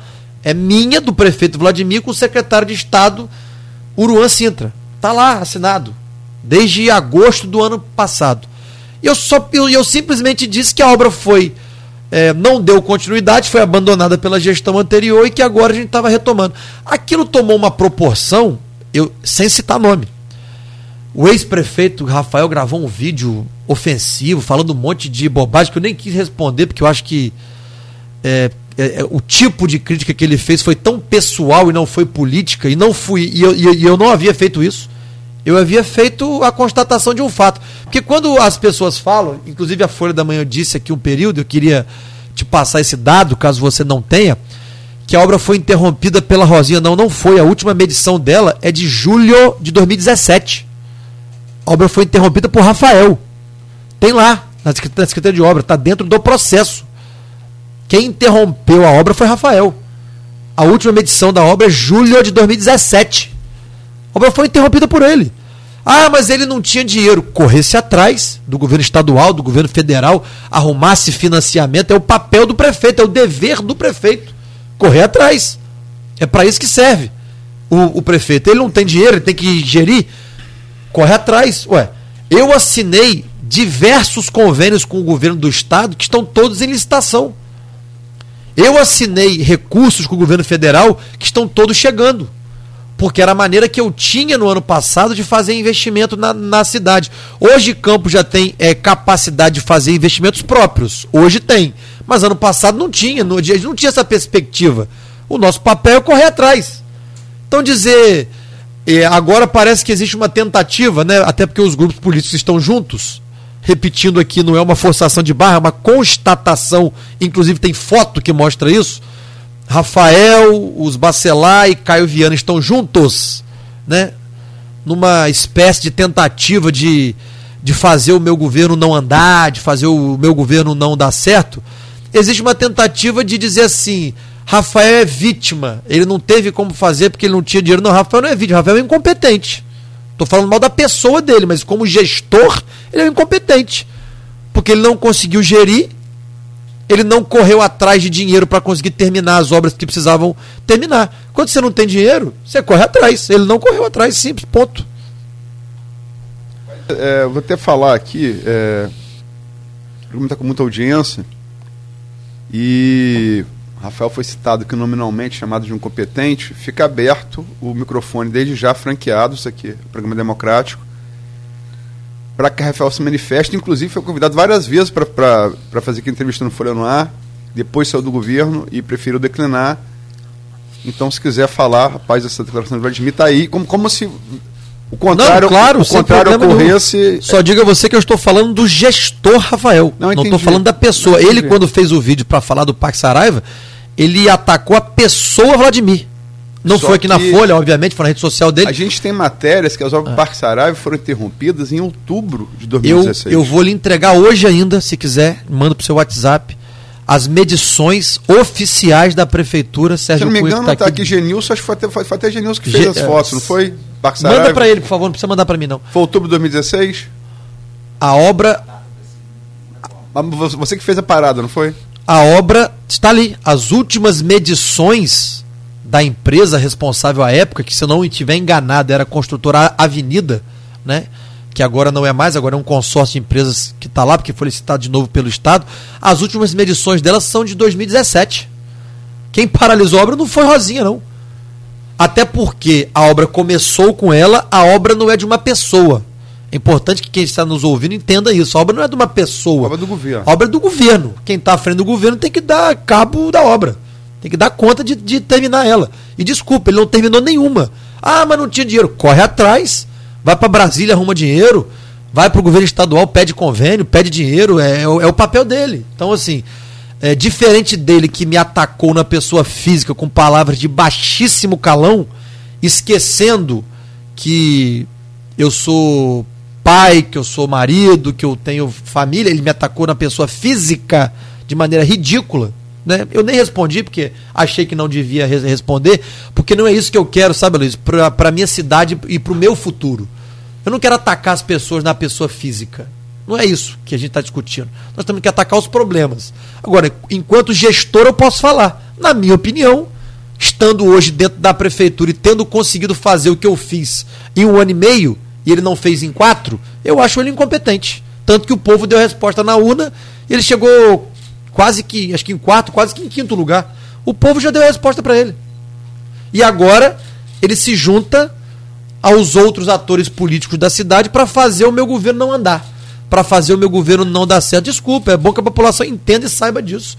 Eu só tô aqui para trabalhar e olhar para frente. Não tem faca nos dentes, não tem é, tentativa de politizar o assunto. Eu quero trabalhar. Eu quero colocar a cidade. Deixa a disputa eleitoral para o momento da eleição e cada um vai escolher o seu candidato. Não tem faca nos dentes. É. Não, mas não tem faca nos dentes. Como diria Nunes, esse, esse trabalho de Flamengo é uma faca de dois legumes. É, mas não mas, tem mas, faca nos dentes. Eu, eu, eu só quero olhar para frente e trabalhar, ficar, só isso. Não, eu só pontuei, Rafael, porque qualquer, qualquer pessoa que vem aqui no programa e tecer um comentário como você teceu, Rafael, se fosse ele a você, é, qualquer, não, o espaço está franqueado. Isso, isso é o espaço democrático do programa. Alguém foi criticado, alguém, essa pessoa tem direito a falar. Por isso que eu fiquei, eu não quero ficar em Rafael. Agora, é, vamos para Parque Saraiva. Parque Saraiva está falando que é, a obra não parou com Rosinha, Cunha mandou material aqui, vamos averiguar. Embora eu tenha certeza, porque eu me lembro da matéria, está aqui o fotógrafo que fez a, a, matéria, do lado aqui, houve paralisação das obras, mas vamos ver. Tá aí, as então, medições estão aí. Tá, vamos ver. Medição não é continuar a obra, né? Mas enfim. Claro que é, a obra continuou, tanto continuou que houve novas medições da obra. Durante o, o governo Rafael, houve medições da obra. E ele interrompeu. De fato, a obra, ficou, a, a obra foi parada. Parou, Vamos lá. Claro. É, é, Parque Saraiva. Que houve ali, né? Foi um negócio que é, se esperava que você e, e, e, Rodrigo são aliados do mesmo governador, né? É, se esperava um tom, né? Você gravou o vídeo. Esse vídeo realmente. Eu, eu Aloysio, minha opinião, opinião pessoal, não vi nada demais no vídeo. Não teve mesmo. É, mas gerou muita, muita reação. Também tem aquele negócio que só quem tem embaixador sabe. Você chegou lá, o, a claque sua estava toda colada no palanque. Quando o Rodrigo chegou para botar a claque dele, é tipo, tipo um jogo de futebol. Não dava mais para ficar perto do palanque porque a sua já estava tomando conta. Aí beleza, acordou mais cedo, chegou lá, é o jogo. É o jogo jogado. O discurso de Rodrigo realmente foi um discurso um, é bacelar, né? É um tom, é o tom dele, né? E o discurso de Cláudio Castro, que fala, fala é, só para quem não sabe, os deputados, você, Rodrigo e Cláudio Castro. Já começou errado aí.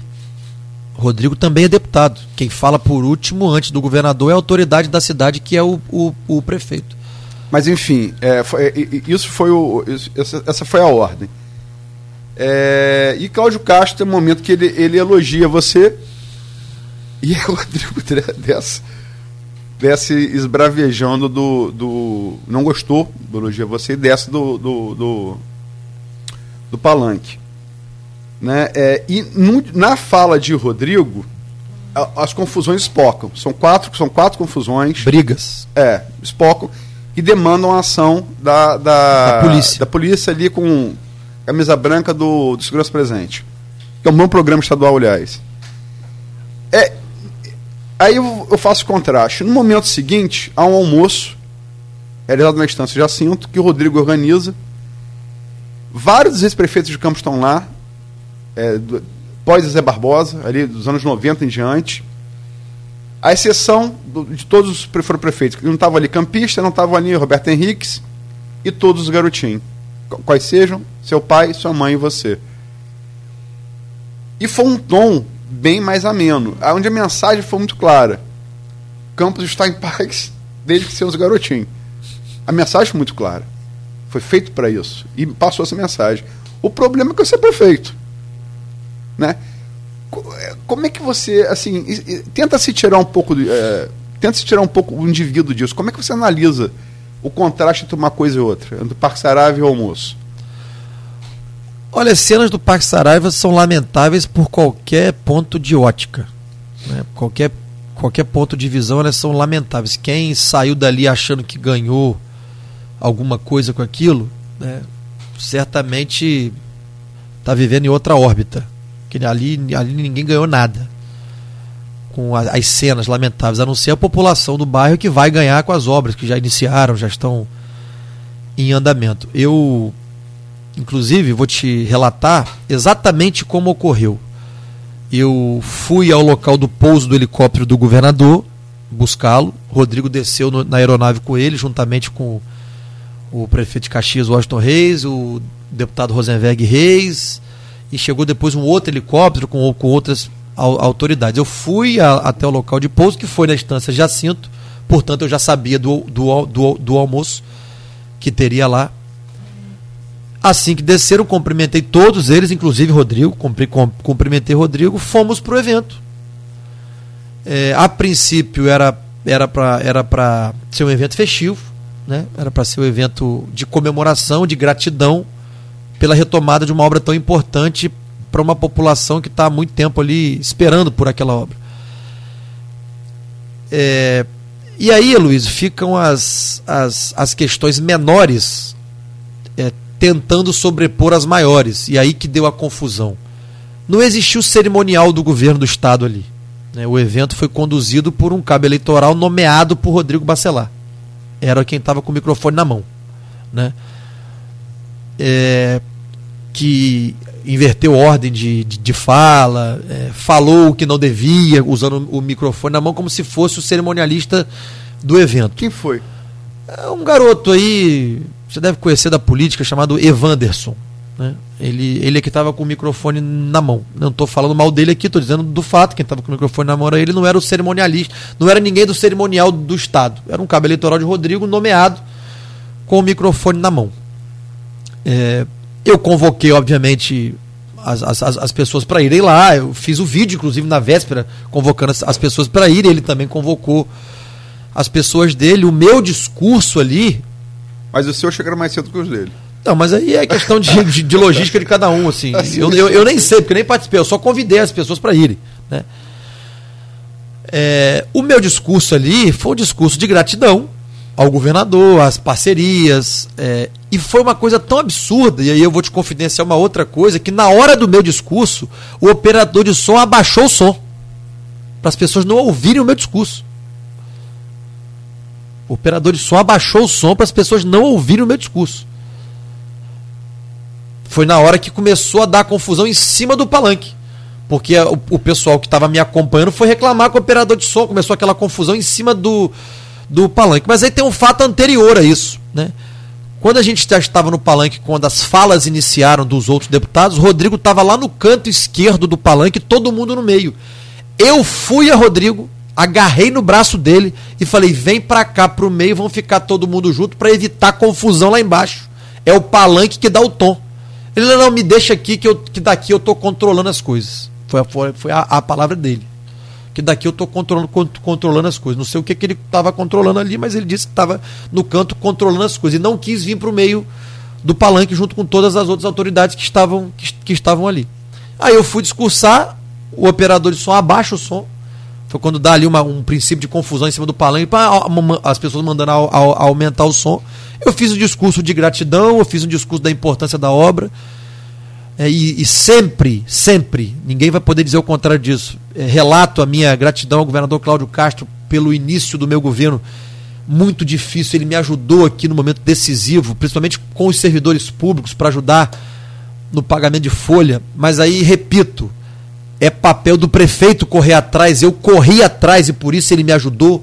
Se eu não corresse atrás, ele não ia mandar o dinheiro. Ele mandou porque eu fui lá, eu corri atrás, eu bati na porta a gente pensou junto uma solução, encontramos uma solução, ele foi, mandou o, o, o, recurso. Então ninguém vai poder dizer o contrário disso. E desde o ano passado, sabe, Luiz? Desde o primeiro ano de mandato, quando não tínhamos perspectiva de ter dinheiro, os convênios foram assinados entre a Prefeitura de Campos e o governo do Estado. Os projetos são da Prefeitura, a assinatura dos projetos é do prefeito da, da, da, da cidade. Acabo o meu discurso, passo a palavra para Rodrigo, né? E Rodrigo entra num tom agressivo. Né? Como você bem disse, é, não sei se é o perfil dos Bacelar, mas ao meu modo de ver, ele estragou o evento festivo do governador. Porque o evento ali não era meu e nem de Rodrigo. O evento não era nosso, o evento era do governo do Estado. Era do governador com o tom agressivo que ele acabou usando no discurso, deu briga, deu confusão, teve que polícia presente entrar no meio para poder separar. Eu, eu só é, lamento que tenha ocorrido e digo mais uma vez: a gente precisa dar um passo atrás, todo mundo. E parar com isso, porque a cidade está perdendo, sabe por quê? Outras licitações do Estado estão ocorrendo. A da Vila dos Pescadores, por exemplo, no Farol de, Santo Tomé, outro projeto da Prefeitura, outro convênio assinado entre a Prefeitura e o Estado, já está licitada, vai dar ordem de serviço agora. Vai, vai, vai começar essa obra tão importante. Vai ter outra guerra em cima do palanque? Quem, quem, quem, é que, quem é que ganha com isso? Ninguém ganha com isso. A cidade está em paz para eles, né? A cidade está em paz desde que não com os garotinhos. Desculpa. Eu fui prefeito eleito pe pelo povo, o povo me elegeu. E eu quero paz, eu quero governar, eu quero olhar para frente. Vamos parar com isso. Entendeu? Tem, tem, isso, tem, isso tem que acabar. Tem que distensionar. E aí, quem tem que dar esse tom são as lideranças. Então fica aqui o meu o meu é o meu pedido, né? Mais, mais uma vez, até porque o, é, o, eu e Rodrigo tentamos durante um período essa aproximação, que nunca aconteceu de fato. Né?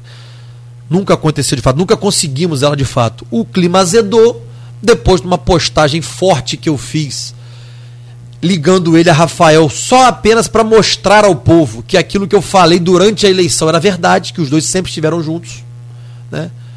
E acabei ali usando uma, uma expressão muito forte, né? Mas foi na política, mas foi uma expressão forte, reconheço. Não, e digo, desculpa, e, mas serrolha. Não errei, foi uma expressão forte, né? Mas reconheço aqui, como disse que lá atrás no início, como eu, era uma coisa tudo muito nova, eu estava começando e eu quis só mostrar pro, pro, pro povo, olha, aquilo que eu disse na eleição que eles negavam, tá aqui a comprovação de que é verdade. E eu acabei usando uma expressão muito forte, mas na política, forte Repito, poderia não ter feito, mas na política. E ele ataca pessoalmente a minha esposa. Foi ali que o troço azedou de vez. Minha esposa não tem nada com isso. Família da gente não tem nada, não, não, tem, não tem nada com isso. Então, assim, mas mesmo assim, né?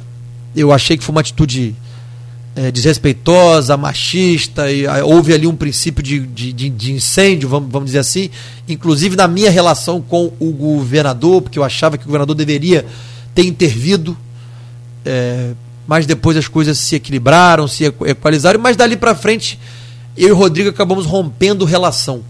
Que existia, sempre existiu, eu sempre falei com o Rodrigo.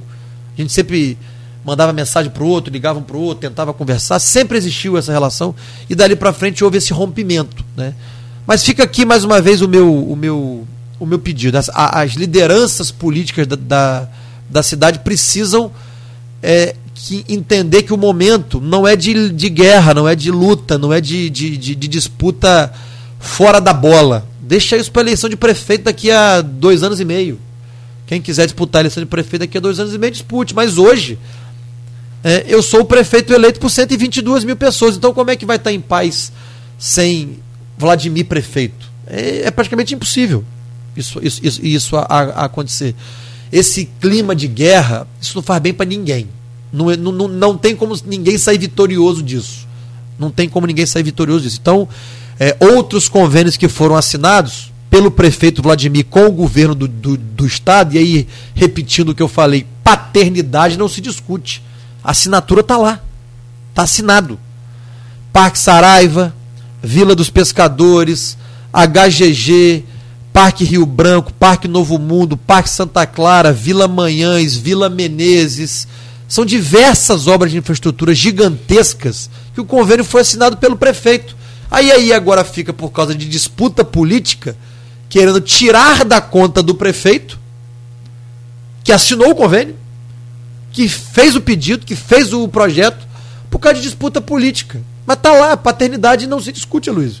Tá, está assinado. Então, assim, fazendo mais uma vez o apelo, isso tem que cessar pelo bem da cidade pelo bem do futuro da, da cidade, isso tem que cessar. Se continuar essa história de que vai unir todo mundo, como está unido, Rafael, Caio, Rodrigo, Bacelar, contra Vladimir para não deixar o governo de Vladimir andar. Ué, vamos, vai, vai, ser, vai ser ruim para a cidade, não é ruim só para mim. Né? É ruim para a cidade. Repetindo o que eu sempre disse durante a eleição. A minha condição de deputado federal era muito mais confortável para mim eu poderia estar disputando a minha reeleição de, de deputado agora e acho que venceria, porque eu estava fazendo um bom mandato, me articulando na região inteira, projetos importantes que eu estava colocando em prática, como por exemplo o do, o do semiárido. Eu vim para ser prefeito porque eu entendia que não tinha nome na disputa que conseguisse fazer com que a cidade saísse da situação que se encontrava. Foi só por isso. Ah, Vladimir, você você vai perder com essa briga. Gente, eu, desculpa, perder e ganhar não é Vladimir, não é Rodrigo, não é ninguém que vai perder e ganhar. Quem vai perder é a cidade. Então tem que ter esse entendimento e deixar a disputa política para a hora da ele, ele, ele, eleição. Mas é, é, como servidor, essa briga com o Bacelar dá para fazer um, um programa inteiro. Arnaldo tá doido para fazer pergunta aqui, mas eu não posso. Você me deu algumas deixas aí, desculpa, Arnaldo. Vou passar a bola para você. Eu não posso deixar de perguntar. A primeira é. Todo processo de impeachment, temos aí o de Dilma que até hoje é discutido, é muito, é, é muito, do, é muito doloroso, ele deixa cicatriz muito forte. Né? É, mas se fala.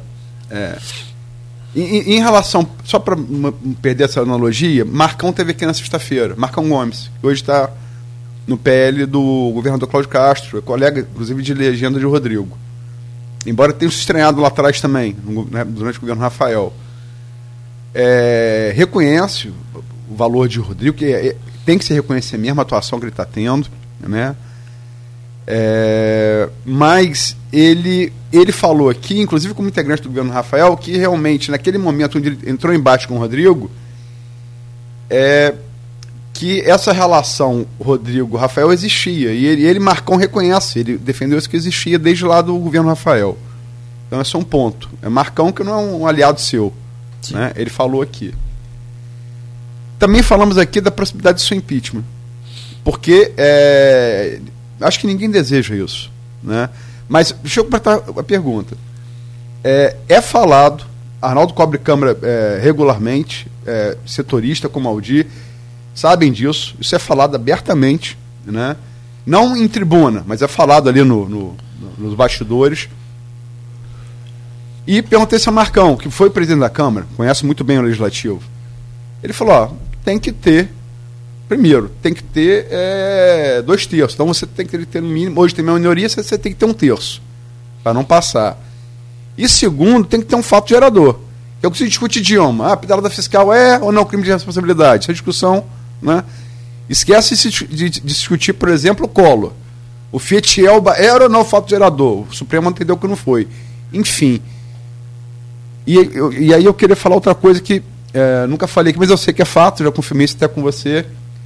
Você chegou, em determinado momento, a propor, ainda no prazo para concorrer à eleição, que você falou agora poderia estar concorrendo, ainda no prazo de desincompatibilização, você chegou a propor a sua renúncia ao seu vice Frederico, Frederico para você vir a deputado. Eu queria que você falasse dessa, dessa coisa do, do se te preocupa essa possibilidade do impeachment, né? E com a Câmara, é, se, se, se, confirmar a, a oposição dominante da Câmara, com Marquinhos Bacelar, que foi eleito, depois foi anulado, presidente, e sobre esse episódio que você chegou a pensar em renunciar para concorrer de novo à, federal.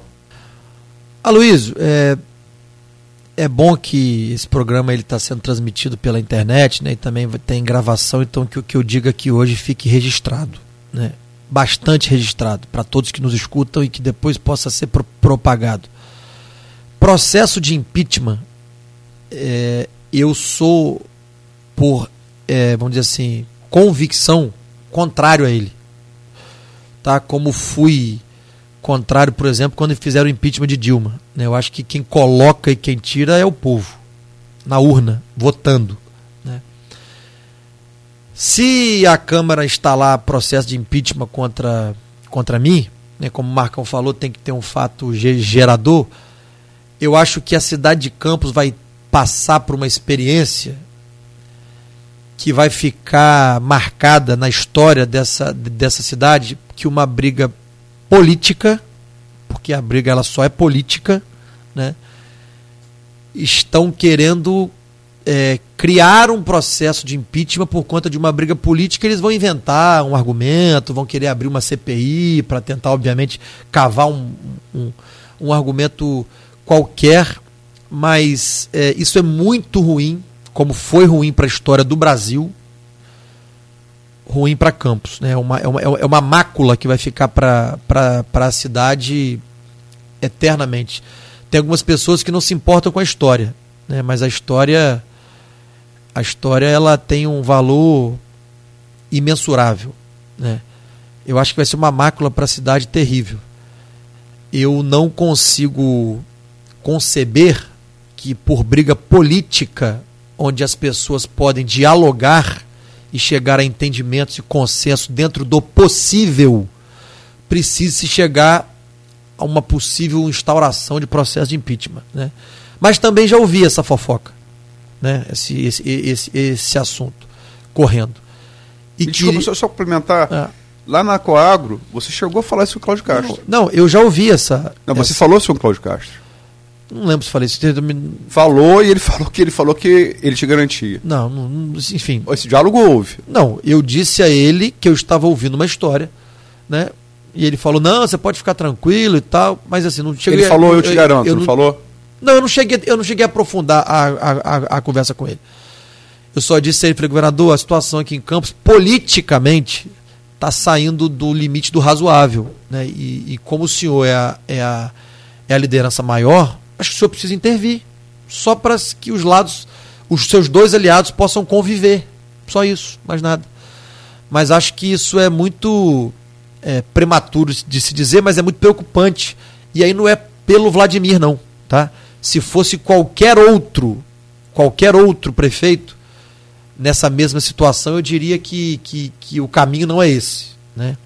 E é bom que o povo esteja ouvindo isso, que um prefeito que foi eleito democraticamente por 122 mil votos, que tem feito um governo relativamente bom, mediano para bom, com problemas como, como todo tem, que tem dado a sua contribuição para melhorar a vida do povo campista, que abriu mão da sua é, do seu mandato né, de deputado federal para vir para cá para um esforço pessoal para resgatar a cidade, possa estar se aventando a possibilidade de um processo de impeachment por problema político. Ponto. Ou seja, não me dou bem com o prefeito, vamos tirar ele. Né? Olha, que, olha que situação é, pequena que nós estamos chegando. Vamos tentar criar fato, criar argumento para tentar embasar, se for o caso, mas acho que é uma questão muito pequena né, para que isso aconteça. Sobre a sua outra pergunta, né, de candidatura a deputado, a gente está no meio político a gente faz conjectura o tempo todo. Tanto que a prefeita Carla Machado fez a mesma coisa. Né? A gente faz conjectura. Passou pela minha cabeça? Passou pela, pela, pela minha cabeça. Falei, poxa, eu vim para Campos com o, o, o, dever cívico né, de, de ser candidato, de resgatar a cidade, de, de equilibrar a cidade. Hoje a cidade está equilibrada. Né? Ela tem aí condição de ter os seus rumos de desenvolvimento, investimentos, enfim. Mas foi uma coisa que foi assim pensada, uma, uma conjectura, mas que foi só um, um pensamento e, e ficou, e ficou por, por, isso mesmo. Desculpa. Vladimir, é, eu vou voltar à eleição da mesa da Câmara. Né, o programa. Desculpa, mais uma vez. O programa é dinâmico, mas eu preciso voltar à eleição da mesa para falar sobre o seguinte. Eu perguntei, mas na hora, como eu fiz várias perguntas relacionadas ao tema, passou. Você teve participação direta na decisão do grupo de antecipar a eleição? E aí, com o, resultado anulado, mas é, para quem acompanha a Câmara, dificilmente vai haver uma reversão ali daquele resultado. A oposição deve ganhar a mesa para o próximo biênio. E já nesse biênio, já nesse ano, é, enviou na última quarta-feira, na última terça-feira, desculpa, uma emenda que lhe dá 5% só de remanejamento no próximo no orçamento do próximo ano como vai ser o diálogo executivo-legislativo com a Câmara de maioria de oposição e já com, com a possibilidade real, já está lá a emenda à LDO, de 5% de remanejamento no próximo ano. Dialogando. É assim que se faz política. Dialoga, conversa, acha, acha caminho, encontra caminho dentro da democracia, né? dentro do limite do possível. É, 5% de taxa de remanejamento é, é, muito pouco. Nenhum prefeito na história de Campos teve tão pouco. Eu, inclusive, sendo oposição a Rafael, eu sendo oposição a Rafael, Fred Machado era o presidente da Câmara, eu orientei a bancada de oposição naquela época, que eram os vereadores ligados a mim, eram cinco vereadores, que não fizessem esse jogo sujo. Que esse é um jogo sujo. Na época, um grupo de se, se, se, se, eh, se considerando independente queria dar a Rafael 10% apenas de remanejamento, que era muito pouco. Que era muito pouco. É muito pouco. Né? E eu falei, olha, não façam. Eu falei para os meus vereadores, na época que eram cinco vereadores, não façam isso. Isso é. Isso beira. Beira parecer que quer fazer chantagem. É muito pouco. Então, assim. Mas tudo dentro do, do limite, do diálogo. Você do... isso com o Fred Machado. Fred Machado. Ah, quando, Álvaro. Quando o Fred era presidente da Câmara, Verdade. eu que procurei, eu não fui procurado por Fred. Você eu, furou o G8. Eu chamei os vereadores da, é da oposição, falei, gente, vamos ser racionais. Isso aí também já é, já é desculpa, é, é, um, é um absurdo. Vamos pelo menos dar 20%. O governo queria 30%, o G8 lá na época, se, se dizia independente, queria 10. Fred Machado revelou-se nesse programa aqui. Fred Machado, é, o, o, G8 queria, queria defender. Gente, não vamos fazer isso, porque isso é até. O, o, o, governante precisa remanejar o seu orçamento, porque as coisas mudam. Por exemplo, eu não estou tendo que dar um subsídio de óleo diesel agora. Eu tenho que remanejar o orçamento de algum lugar para lá, porque isso não estava previsto. Então, assim, é, é necessário que o governo possa remanejar uma parte do seu orça, orça, orçamento. Mas a gente vai dialogar, a gente vai discutir. É, é, assim que funciona a política. A política, a política tem que encontrar caminhos. É, aí falando um pouquinho sobre a pergunta anterior, impeachment não é caminho para ninguém, para nada, nunca, numa democracia, nunca. A política tem que encontrar caminhos. As pessoas precisam dar, dar um passo atrás e dialogar. Mas se esse for o desejo da oposição que tem que se ver livre dos garotinhos, né? Como a Luiz falou, que a cidade estaria em paz sem os garotinhos. Não, eu não, eu não fui a Não, a oposição, minha, não. o que foi dito lá. Não, a mensagem. A, a, a, a mensagem que foi, foi dita lá. Ah. E eles quiserem o meu, o meu impeachment. Deixa eu dizer uma coisa aqui bem clara, Luiz. É, eu tenho 37 anos de vida, né? Não é ser prefeito mais um ano, dois anos, três anos ou quatro anos que vai mudar o que eu sou ou vai mudar a minha vida.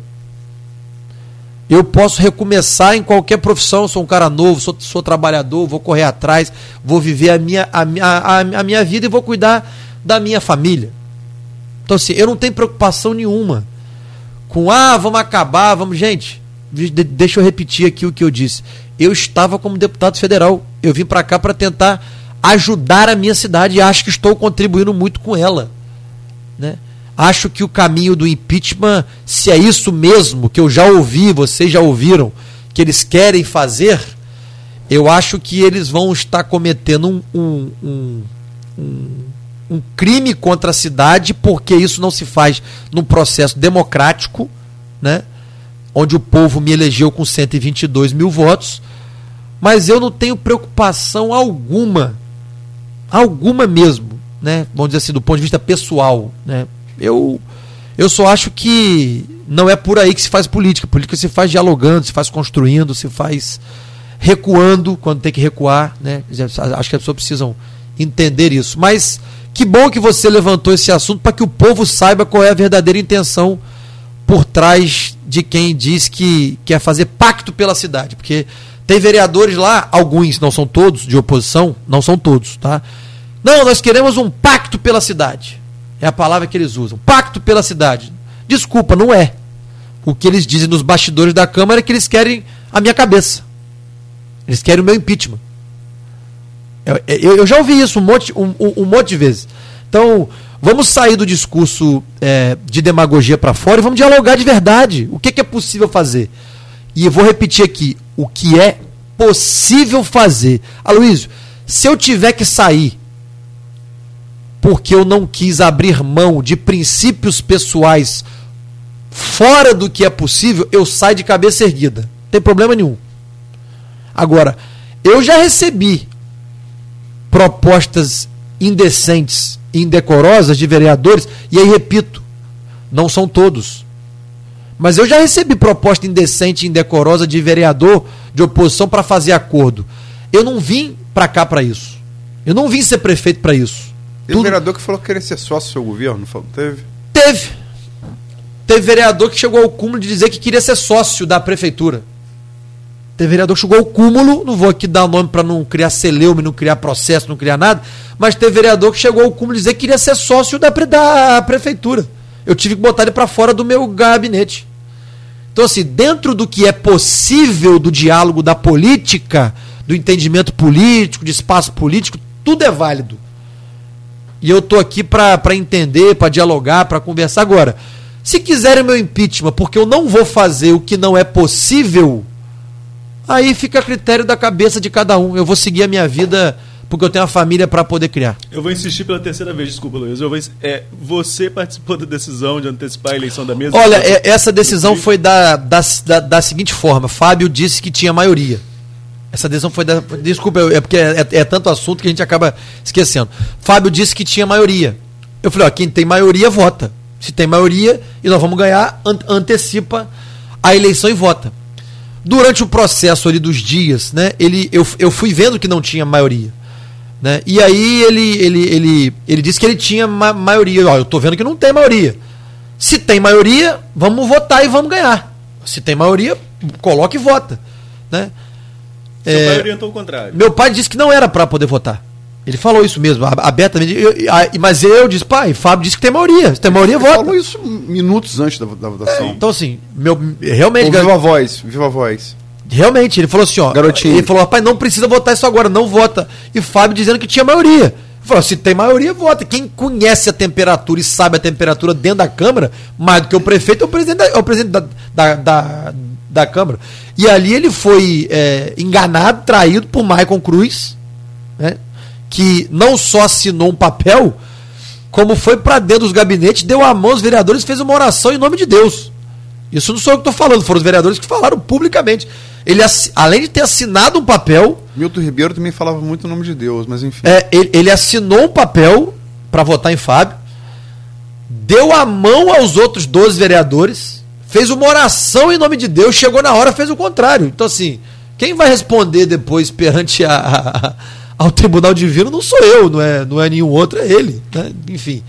Mas, assim, a, se deu desta forma. Fábio disse que tinha maioria então que podia, ante, podia antecipar. Quem tem maioria vota. O garotinho na época orientou. Para que, que você vai votar isso agora? Não, não, não vota. Eu falei, olha, quem tem maioria vota. Quem sabe a temperatura é ele. Ele, infelizmente, foi traído. O, o, que, o que aconteceu Sinceramente, foi... desculpa, a conta é. Geraldo está nela e tem razão, é, não está cri-cri não. Mas, olha só, se sou eu. Enquanto tava, tava Nildo e, e Alemão, beleza. Botou Marquinhos, não vai perder, cara. Botou um Marquinhos, caneta Marquinhos, tira de pauta. Beleza, mas aí, é uma, ma, mas aí é, é, é, é quem estava sentado lá na, na, presidência na hora da sessão não era eu. Aí, aí desculpa, aí, aí é uma decisão. O Rodrigo é uma águia. É uma, ele, a decisão ele, é ali. Assim. Pai, como, e aqui, Fábio, Fábio é um cara muito correto, Fábio é um cara muito decente. Eu gosto muito não, dele. Eu, eu não estou criticando o Fábio, eu gosto muito seguinte, Fábio. Marquinho houve um erro, houve um erro de, de, de condução. Ponto, acabou. Mas assim, ah, vai dizer que a culpa ele teve a culpa sozinho? Não. Ele disse que tinha maioria. Eu confiei que ele tinha maioria. Eu falei, olha, se você tem maioria, quem tem maioria vota. Talvez se eu tivesse dito não, não, não bota, eu, isso eu não fiz, ele, ele não teria botado, mas. Mas enfim, aconteceu, né? Eu não estou culpabilizando nem, nem, nem Fábio, nem você. Eu estou dizendo o seguinte: se sou eu, acho que se é Arnaldo, se é Cláudio, que conhece um pouco de. Se é Marquinhos, eu não boto botaria com o alemão ou botaria com o Nildo.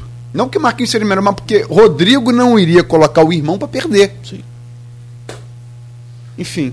Bom, deixa eu. Eu tenho que virar a chave aqui do assunto para a gente falar um pouco da Caixa Econômica, que você conseguiu uma renegociação de uma dívida que nós conversávamos aqui recentemente, Arnaldo, com, acho que é o controlador da prefeitura, eu, eu me falha o nome dele, me perdoe. Se Rodrigo. é o controlador, é Rodrigo Rezende. Rodrigo Rezende, obrigado. Professor da UF. Muito bom, por sinal, e ele disse aqui, havia um montante impagável.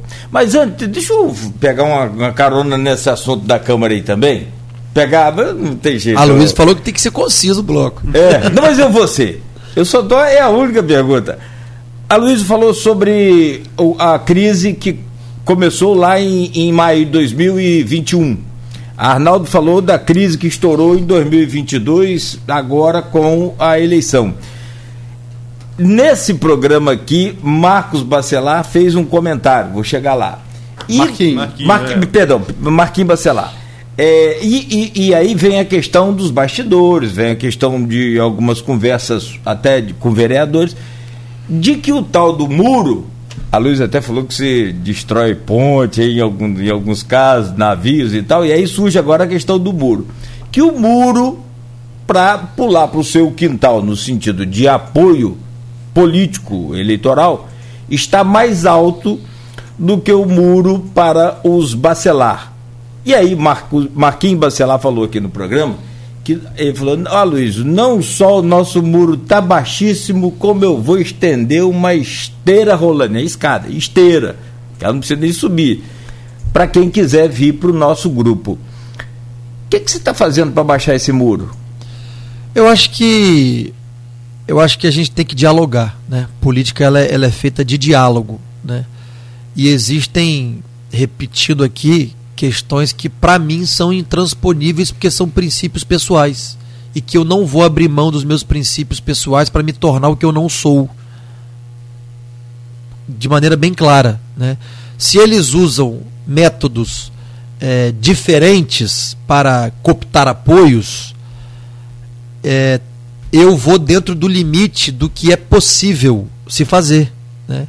Espero que todos estejam entendendo o que eu estou querendo dizer, porque a prefeitura tem um tamanho, o Estado tem outro tamanho.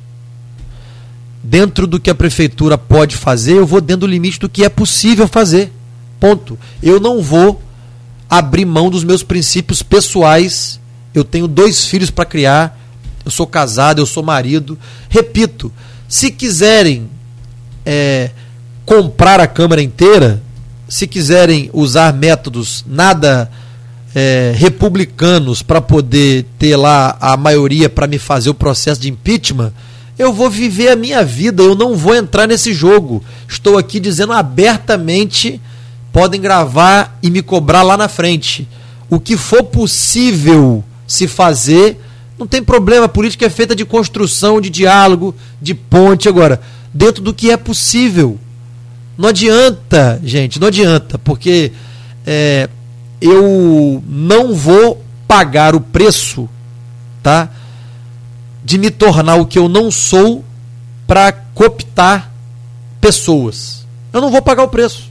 Não estou aqui para isso. Então, assim, porta está aberta, diálogo está aberto, é, é, tudo que for possível fazer com, de maneira republicana, transparente, do normal do jogo político, né? eu entendo tudo isso, mas tem coisa que não dá. Entendeu? Então, assim, é, respeitando quem pensa diferente, é, eu acho que a política precisa entender que o momento é, é outro. Né? O momento é outro. Bom, é, a Caixa Econômica acho que vai ter que dar uma pegada para o próximo bloco. E aí, é só para a gente realmente saber como é que foi essa, essa negociação por conta dessa, dessa dívida. Bloco passado eu deixava um gancho aqui, Vladimir, sobre as contas, é, sobre o, o empréstimo, os empréstimos que foram feitos, né, como garantia os royalties é, com a Caixa Econômica. É, a gente chegou a falar sobre a questão do, do, do montante que tá, estaria impagável, acho que é 1 bilhão e 200 é, milhões, e você conseguiu uma renegociação que é até motivo de, de, de questionamento lá do, do, vereador Nildo Cardoso na Câmara. Não sei se tem mais algum também questionando. Enfim, como é que foi essa, essa renegociação? Ficou melhor para o município? Vai dar para pagar a dívida? Olha, só para te dar uma informação um pouco mais apurada, na verdade não foi feito empréstimo com royalties em garantia. Foi feita uma cessão de crédito com barril de petróleo em garantia, o que é muito diferente. Porque é pela sua produção, lá atrás, estou dizendo que foi feito lá atrás, né? Você produzia, por exemplo, vou dar um número qualquer aqui, você produzia 100 barris, você tinha que dar X barris para ir abatendo o, o crédito. Né? Não era em royalty, era em barril. Né? Portanto, como nunca vai deixar de ter produção, a produção pode ser menor ou pode ser maior, então você tinha uma moeda de pagamento que sempre iria existir, que era o barril do petróleo e não o royalty do, do petróleo. Como é, e aí não tem como não falar, Luiz, desculpa, mas tem que se falar, como o governo passado não honrou o compromisso com a Caixa Econômica Federal, se criou um montante acumulado de barris, né, num valor impagável, né, que já estava chegando a 1 bilhão e 300 milhões de reais. Impagável, é simplesmente impagável. Se a Caixa Econômica executasse a dívida, o município de Campos ficaria insolvente quebraria o município de Campos. Porque existia uma programação de pagamento que não foi cumprida, foi ajuizada uma ação. A Caixa Econômica, ao final da ação, ganhou a ação contra a Prefeitura de Campos. E se tivesse que executar, a ação seria um valor impagável, né, seria insolvência do município. Repito, porque a gestão passada não fez os pagamentos que deveriam ter sido feitos. Criou-se uma bola de neve. É, não tem aquela história de juro sobre juro? Ali tem as duas coisas, é barril sobre barril, mais juro sobre juro. Eram as duas coisas. Se criou uma, uma bola de neve impagável. Então, a, a, a, a juíza, ao dar a decisão favoravelmente à Caixa Econômica Federal, ela não manda executar. Ela pede que os dois entes negociem devido ao tamanho do problema que se causaria se ela mandasse executar. Ou seja, o ganho de causa, a, o ganho de causa era da Caixa Econômica, mas ela não executou, porque ela percebeu que seria uma insolvência para o ente federativo Prefeitura Municipal de Campos. Foi quando a gente começou a, a procurar a Caixa Econômica, a minha irmã, a deputada Clarissa Garotinho, intermediou uma reunião, no dia ela não pôde ir, foi o senador Portinho que foi me acompanhando, ele foi uma peça também fundamental nessa renegociação. E o que, e o que se foi construído, né? foi aprovado por unanimidade pelo Conselho Gestor da Caixa Econômica.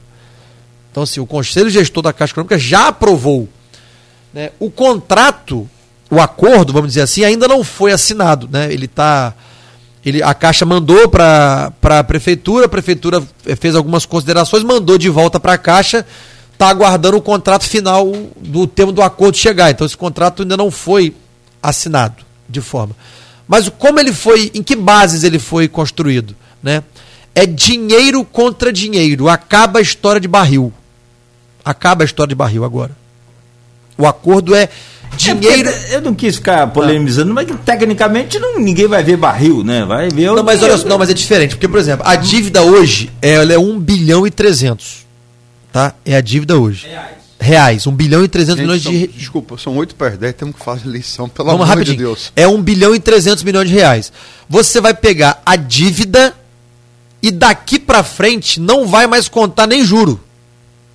A prefeitura tem que pagar essa dívida tá de 1 bilhão e 300. Não tem mais juro daqui para frente nenhum. Existe uma dívida consolidada que ela não será mais corrigida. Vai ser dinheiro contra dinheiro, a prefeitura vai ter que pagar 10% do que arrecadar de royalty e participação especial até quitar essa dívida de 1 bilhão e 300 que não mais será corrigida. Daqui para frente não tem nem correção de dívida mais. Ela foi estancada ali, ela parou ali. Né? Isso é difícil você conseguir numa, numa, nego, numa negociação. Né? Então, é, há um preço, há, há uma participação média, se calcula uma participação média que com os valores de hoje, levaria em torno de 20 anos para se pagar a dívida total. Mas, se a produção aumentar, o tempo é menor. Se a produção diminuir, o tempo é maior. Mas o que é importante era uma dívida impagável, sem perspectiva de resolver, que foi solucionada junto à Caixa Econômica Federal e que, inclusive, interferiu na nossa nota de classificação A junto ao Tesouro Nacional, porque isso era, era uma das pendências que tinha junto ao Tesouro Nacional era essa dívida impagável com a Caixa que agora foi renegociada. Dívida se negocia. Você não paga uma dívida, porque se você não pagar uma dívida, você vai ser negativado, você vai ter o seu nome sujo. O que você tem de dívida, e aí é, a dívida geral da prefeitura, desde que a prefeitura existe, é uma dívida muito grande. Porque você tem dívida de INSS, fundo de garantia, precatório, dívida com a Caixa, tem muita dívida, desde que a prefeitura existe por todos os prefeitos que passaram deixaram dívidas. Dívidas existem, né? Então, assim, o montante acumulado de dívida, toda ela foi renegociada. Hoje a prefeitura tem solvência para pagar essa, é, essas dívidas e por isso a nota de classificação dela é A junto ao Tesouro Nacional. Olha, com todo respeito, é, eu desde a primeira sessão de crédito eu faço essa matéria da chamadas Vinda do Futuro, depois é, todo o processo. Eu, eu, eu acompanhei. Né? Acho que tem aqui um grande jornalista que Sérgio Cunha está ali no, no bastidor, tem outro grande jornalista que é Carlos Neto. Acho que nós jornalistas em campos conhecem mais assunto que eu. Eu acompanho ele a, a, desde o início, das três operações, da decisão do TRF2, da eh, resolução do Senado, da, da, da, votação da Câmara, do contrato feito sem, sem, sem respeitar esse 10%, que agora é ótimo que seja respeitado. Então é um assunto longo, mas a gente tem que falar da eleição. Sim. Dava outro programa à parte. Dava outro programa à parte. Vamos por partes, como diria Jack, The Riper. É, primeira, você é filho de garotinho. É um elo indissociável, né? E tem que ser muito respeitado. Seu pai é pré-candidato a governador. Seu pai ia ser julgado, estava na pauta para ser julgado ontem no, no TRE, foi adiado. Que é o que deve definir a vida dele, se ele tem condições ou não. Ele já está condenado em segunda instância, pela Chequinho. Falta julgar os embargos é, declaratórios e se ele for, se, se for, se, se os embargos dele for, forem negados, for publicado o acordo, ele fatalmente não vai poder ser. Né? Mas esse é o pai, tá como estilo dele, brigador, tá rodando, tá, tá se mobilizando, pontua nas pesquisas e mais do que pontuação dele nas pesquisas, é muito claro que ele, a, a, a candidatura dele, prejudicaria muito Cláudio Castro, sobretudo numa eleição apertada, né? É, seu pai tem muito voto na Baixada, seu pai tem muito voto na Serrana, seu pai tem muito voto no Norte e Noroeste. Né? É... E você é aliado de Cláudio Castro. É uma, é... Se comenta abertamente, a está embaixo do bastidor também, é que ninguém quer estar na sua posição, posição complicada. Mas eu sou obrigado a te perguntar, e respeitando sua condição de filho, como é que você fica nesse processo? Eu vou esperar é, desenrolar o prazo legal, vou esperar definir 100% as candidaturas para depois eu me posicionar. Né? Eu sou filho, né? como você mesmo falou, eu sou filho, respeito muito a trajetória do meu, do meu pai, né? acho que é foi um político da sua época, da sua geração brilhante. É, não concordo com todas as, as posições e opiniões, o que é diferente, até por uma questão geracional. Você mesmo disse, você, até com seu próprio pai, vocês pensavam diferente, algumas coisas é, é, é normal, faz parte do, do processo de evolução. Né? Mas eu acho que está cedo para a gente discutir isso. Eu vou esperar as coisas acontecerem, eu vou esperar as candidaturas se definirem. Sempre disse e repito que o Cláudio Castro me ajudou muito num período mais complexo, que foi assim que eu assumi, com 3 milhões em caixa. Eu só tinha 3 milhões no caixa da, da, da, da prefeitura, duas folhas e meia atrasadas e mais a folha de janeiro para pagar, só a folha era 80 milhões. Então, assim, ele me ajudou muito naquele momento, sou muito grato. Acho que a cidade de Campos também precisa reconhecer isso. Né? Então, eu prefiro esperar as coisas desenrolarem, as coisas a, a, acontecerem, porque, como eu sou uma pessoa que prezo pelo diálogo, né, eu acho que a gente precisa esperar as coisas acontecerem, as coisas desenrolarem, ter todas as cartas na mesa, para a gente poder dialogar e encontrar a melhor saída para isso. Vladimir, a eleição também é proporcional. Né? E não de hoje, ontem eu e Nogueira comentávamos isso aqui no programa. Lembrando de 2014, quando você firmou uma posição contra a candidatura de Pudim, apoiou Bruno Dauaire, a deputada estadual, e ninguém tem dúvida do seu peso na eleição de Bruno, tanto 2014 quanto a reeleição. E agora, de novo, nessa conjuntura de política, a, a deputada estadual começa a divisão dentro do grupo. Juninho Virgílio, que está até acompanhando a gente aqui na entrevista, é, foi à tribuna da Câmara pontuar contra o, o, o Bruno Dauário, contra a postura dele no Parque Saraiva. Depois, a sua mãe mesmo comentou em relação a isso nas redes sociais. Sua mãe, ex-prefeita, ex-governadora, ganha uma conotação política também, essa questão. Há o grupo do Bacelar, que é um grupo fortíssimo nessa eleição aqui na cidade. Como tentar controlar o seu grupo dentro dessas candidaturas? Eu estou falando exclusivamente estadual, mas tem também a sua irmã como pré-candidata estadual ou federal, a gente não sabe ainda. Até a Senado tem colocado o nome em algumas pesquisas. Como controlar o seu grupo político para que não haja um, uma divisão muito forte que acabe impedindo até de vocês terem mais representantes na LERJ, na Câmara dos Deputados, enfim, representantes fora da, da, da esfera estadual, da, da esfera municipal? Olha, o grupo, o grupo sabe abertamente qual é a minha opinião. Isso já foi discutido, já foi conversado, já foi, acho que até exaustivamente. Né? Eu tenho certeza e, e, e convicção de que o grupo, na hora certa, né, no, no frigir dos ovos, vamos dizer assim, vai ter as suas candidaturas bem consolidadas. Hoje é normal que as pessoas busquem seu espaço. Nós não temos só o Juninho Virgílio e o, e o Bruno Dauari. Você tem outros dois vereadores da minha Thiago base Rangel, Marcos Elias. e Marcos Elias que são candidatos. E eu acho que é legítimo que cada um busque o seu espaço. Eu, eu já passei pela sensação né, de querer ser candidato e ser tolhido. Eu, eu já, já, já passei por isso. Pelo seu pai. É, né, por compromisso político dele. Ele tinha um compromisso político e disse pro filho dele, olha, não dá. E eu, naquele momento, tive que entender que não dava. Mas, também- mas reagiu, ele agiu Mas também não, não me sentia representado, né? Pela, pela candidatura posta, porque eu achava que era uma candidatura que, que, que não, não me representava e não representava uma, uma grande parte do grupo que queria um outro caminho. Né? Dentro do próprio grupo, um outro, uma renovação de, de, de ideias, de, de, de, de projetos. É, apoiei o Bruno Dauari, fomos vitoriosos naquela eleição, depois fizemos uma dobradinha e ganhamos a eleição 2018, ele para estadual e eu para para federal. Né? Só que mais do que o papel do líder, que é dizer, olha, você vai e você não vai, é, a- é, é o entendimento das pessoas da importância do projeto e da sequência do projeto político de não sair cada um correndo para um lado só. Aliás, sair correndo para vários lados. né? É importante que se tenha é, a força concentrada para eleger representantes né, da cidade e do grupo político.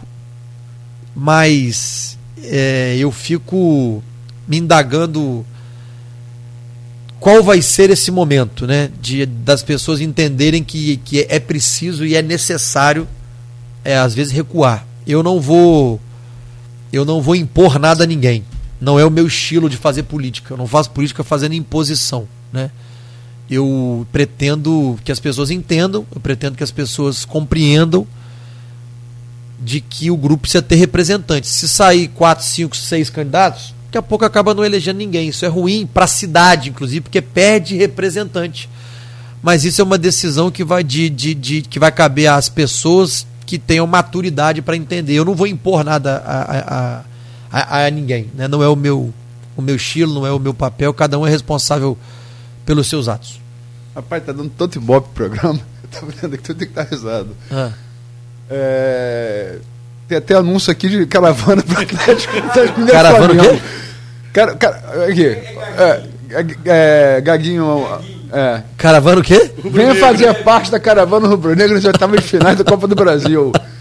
Flamengo Atlético Mineiro, cerveja, refrigerante, água. Gaguinho grátis Flamengo já perdeu duas pro Atlético Mineiro, Gaguinho. Você vai querer levar um pouco pra ver o Flamengo perder de novo, Gaguinho? Pelo amor de Deus. De- Mas deixa eu pegar carona nessa, nessa, nessa pergunta já. Motoboy. É, mora em frente à prefeitura. Em frente ao portão da prefeitura. Gente boa. Deixa eu fazer. É, pegar carona nessa pergunta de Arnaldo. Tem candidaturas do. de um grupo político, né? Tem candidaturas de pessoas que estão que estão agregadas a esse grupo político. Tem candidaturas que contam com o apoio do grupo. E outras que não se- sendo do grupo, mas não são.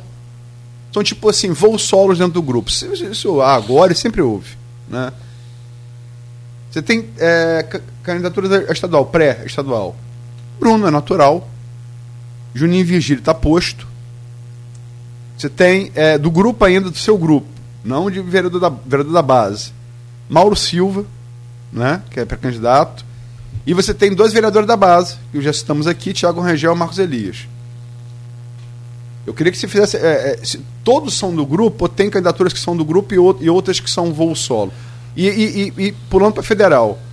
Sua irmã, parece que tá- isso está mais ou menos alinhavado, vai vir a federal mesmo.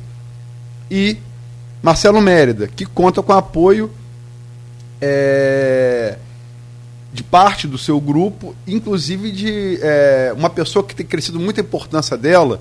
Você citou aqui no, no papel com, a- com os servidores, que é o Vaina, que hoje tem um, um- um peso grande dentro, dentro, dentro do governo, todo mundo sabe disso. E a, a candidatura Marcelo Mérida conta com, com, com essa simpatia do Wagner e de várias outras pessoas. Né? Queria que você falasse dessas sete candidaturas. Cinco pré-candidaturas, perdão. Cinco estadual e duas é federal. Todas as pessoas são do grupo. Né? Obviamente que, por exemplo, o deputado Bruno Dauer ele já é deputado, ele já tem uma, uma, uma grande parte do grupo que o apoia né, apoiadores já antigos de duas eleições, que tem o seu espaço próprio com ele na Assembleia Legislativa, né, são, são a, a, a, assessores dele, ele vai ter o espaço no grupo. Agora, todas as pessoas, por exemplo, eu não vou é, é, tolir as pessoas que têm os seus sonhos, as suas vontades pessoais, né, mas eu acho que as pessoas precisam ter consciência de que é preciso ter viabilidade, as pessoas, as pessoas precisam se viabilizar também algumas pessoas têm a sua viabilidade própria. É importante que tenha. Além do apoio do grupo, todos eles de alguma forma terão o apoio do grupo, todos, to, to, todos terão. Por to, exemplo, to, todos terão apoio do grupo. Todos são encarados como pré-candidaturas do grupo? Todos, terão todos terão apoio do grupo. De uma forma ou de outra, todos terão o apoio, o apoio do grupo. Só que eles também precisam se, via, se viabilizar. Não é obrigação do grupo eleger. É diferente. Não é obrigação, por exemplo. Vou deixar um exemplo de uma pessoa que eu gosto muito e acho que ele tem é, os, os, os, méritos dele e acho que ele representa um, um segmento importante. Por exemplo, pastor Marcos Elias. Ele é um candidato da minha base, um cara muito correto, um cara muito bacana, pastor da Assembleia de Deus e ele precisa ser candidato por conta de uma questão do segmento que ele representa.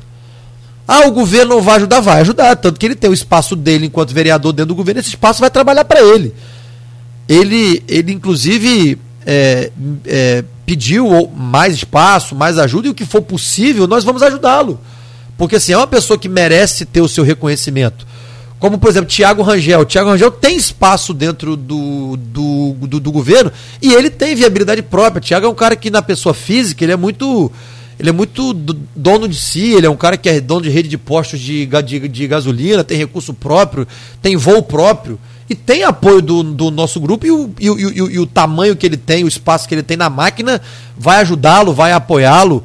Outras pessoas dentro da máquina que estão é, com vontade de apoiá-lo. Silvio Juninho, vamos. É, então, assim, todo mundo que tem é, o, o, seu sonho, a sua pretensão e o seu espaço, terá o seu espaço. Eu, eu, não vejo problema nisso. Né? Eu só acho que em algum momento é, a, a, a conta precisa ser feita da seguinte forma: todo mundo tem o seu sonho, o seu desejo, mas a cidade precisa ter representante. Então, assim, mas eu, pelo meu estilo de ser, pelo meu estilo de fazer política, eu não vou impor nada a ninguém. Eu acho que uns têm mais viabilidade do que outros. Né?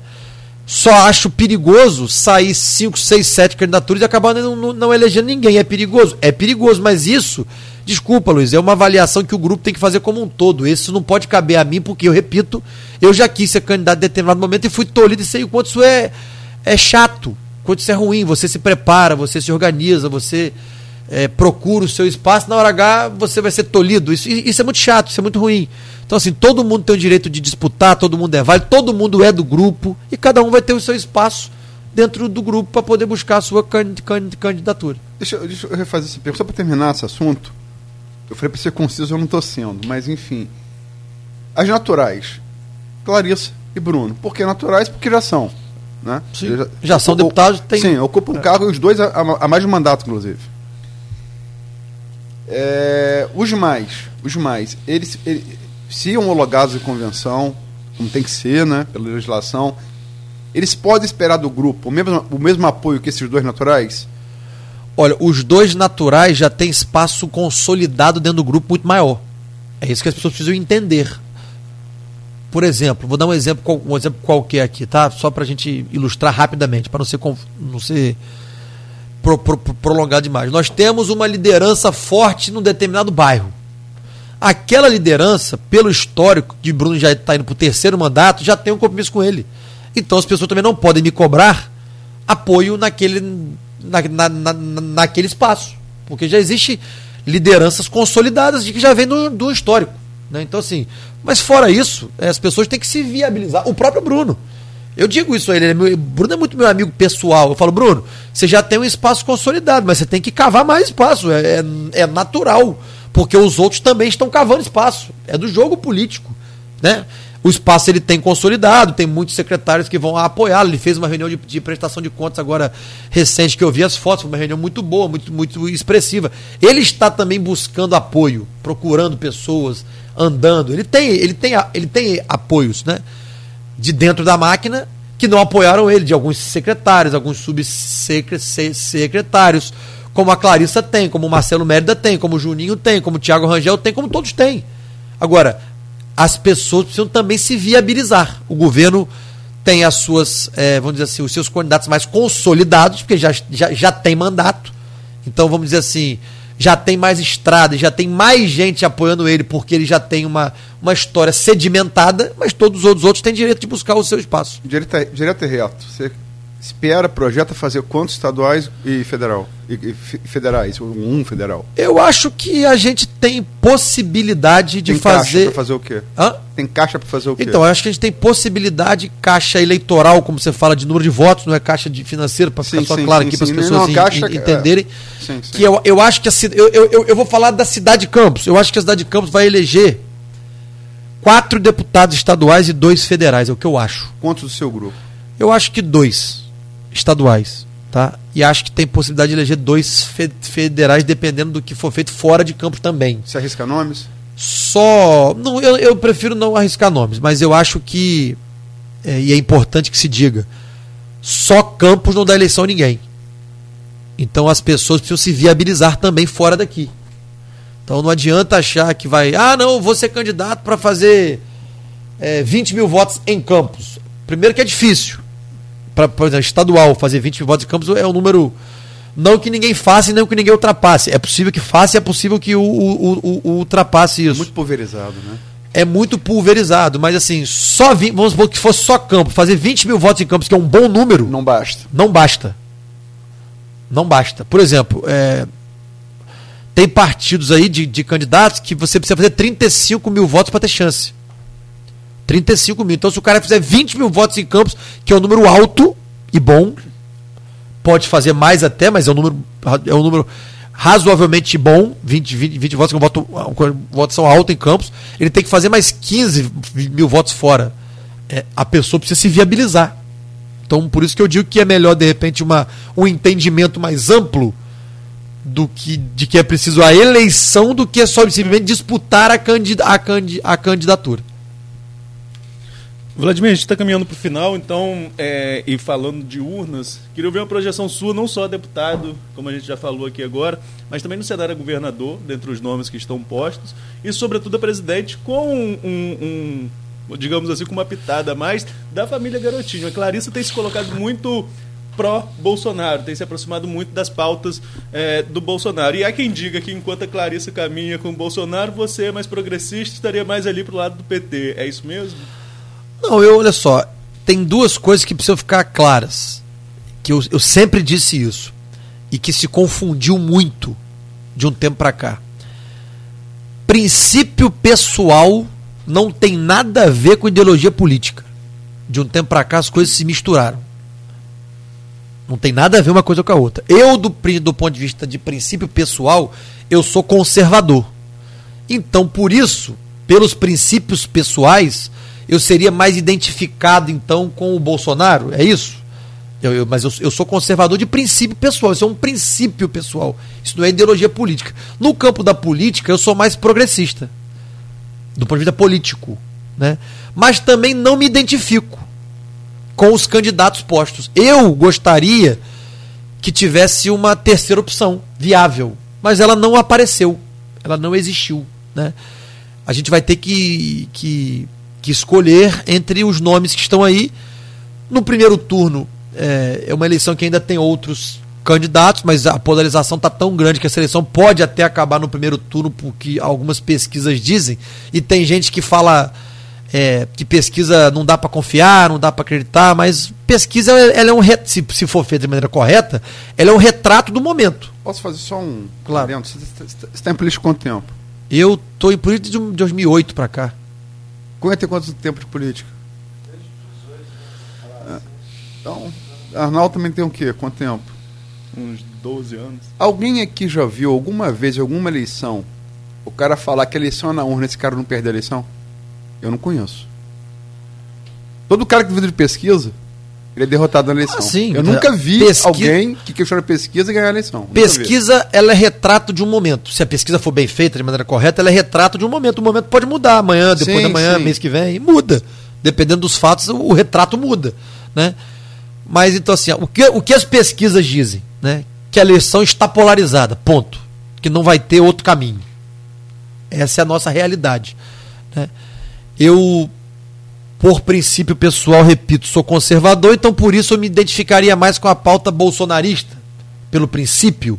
Do ponto de vista é, é, de ideologia política, que é diferente de princípio, e as pessoas confundem muito, parece que virou tudo uma coisa só e não é uma coisa só, eu sou mais progressista. Né? Mas repito, gostaria que tivesse aparecido uma terceira opção, ela não apareceu. Então a gente vai esperar um pouco mais para tomar a decisão que nós vamos seguir, né? Porque porque acho que ainda tem al- algumas coisas para acontecer, tanto na eleição eh, federal quanto na eleição estadual. A gente vai, acho melhor esperar um pouco mais o quadro se, de- se, se definir. Quanto na eleição eh, municipal, acho que a gente, a gente precisa de um pouco de cautela ainda até tomar a decisão de qual vai ser a, a candidatura que nós vamos abraçar e apoiar. Só para a última pergunta, eu vou voltar ao primeiro tema da primeira pergunta da entrevista, longa, mas muito produtiva, eu acho. É, nota de 0 a 10 para o ano e meio seu de governo e por quê? Olha, eu me cobro muito, eu cobro muito do meus, do- dos meus sec- secretários, né? Acho que a gente evoluiu muito, acho mesmo, acho que a gente evoluiu muito de um ano e meio para cá. Em muitas questões, precisamos evoluir ainda em outras, precisamos avançar ai- ainda mais do que já avançamos em outras. Mas eu acho que a gente tem muito mais a comemorar do que a, a reclamar. né? Você vê, nós estamos fazendo uma entrevista aqui de mais de duas horas temas como saúde e educação, que são dois temas essenciais importantes, e assistência social também, que são importantes, não foram sequer abordados porque estão funcionando. Houve ali momentos de, difíceis na, na, na Secretaria de Educação que foram su- superados. né? O Marcelo conseguiu equilibrar a rede, chegou material, merenda de qualidade, uniforme está chegando, demorou o prazo de, de licitação, mas o uniforme também está chegando agora no, no segundo semestre, então a, a educação de campos as, as escolas estão passando todas por reforma e, ma- e manutenção, todas elas, a rede como um todo. Então, assim, saúde, educação e assistência social voltaram a, a- a funcionar, tanto que não é alvo de grandes, de grandes temas, de, de, de, de- de grandes críticas, né? Então, assim, eu acho que o governo evoluiu muito em todas as áreas, né? A agricultura evoluiu muito, a gente já fez mais de 400 quilômetros de estrada vicinal, estamos com um projeto para construir ponte no interior, onde tem ponte de, de, de madeira quebrada, onde nem, nem, nem, nem ponte tem. Então a gente podia ficar aqui falando sobre várias áreas do governo, mas eu acho que a gente evoluiu muito, então eu dou nota 7 né, pro, pro governo, sabendo que tem muito a melhorar em, em, em vários aspectos, mas pedindo que a população continue acreditando e confiando. Ontem, por exemplo, eu recebi uma foto da pavimentação que nós estamos fazendo no Parque Nova Cidade Luz. São 14 ruas, todas de chão. As pessoas moravam no chão, terra batida. Quando chovia, alagava, lama. Tá lá, as 14 ruas estão sendo pavimentadas. Recebi a, recebi a foto ontem. Isso é, isso é, isso é realização. A gente tem realização para poder mostrar em um ano e meio. O camelódromo está ali, está tá praticamente pronto. O asfalto novo no centro da, da cidade, em algumas ruas, está aí para a população ver. O HGG, vamos inaugurar em parceria com o Estado, daqui a 45, 60 dias. Escolas, creches sendo reformada, posto de saúde sendo reaberto, enfim. Eu acho que a gente tem o que comemorar. Né? Tem muita coisa para fazer. Acho que geralmente os dois últimos anos do governo é quando o governo acelera mais, porque você tem os dois primeiros anos, vamos dizer assim, para arrumar a casa e, e se planejar. São os dois primeir, primeiros anos. E os dois últimos anos é quando o governo tem mais para poder avançar. Vamos esperar que as forças políticas da cidade se entendam entendam esse, esse momento que a cidade tem para poder avançar e que os dois próximos anos possam ser ainda melhores e, e mais e mais produtivos para a população do que foi esse um ano e meio até agora. Mas então eu dou nota 7. que São João e São Aloísio me protejam hoje com Cristiano. 10 e 20, meu caro Vladimir. Venha mais vezes, porque aí né, vem doses homeopáticas. É só convidar. Você libera, tá, Cunha?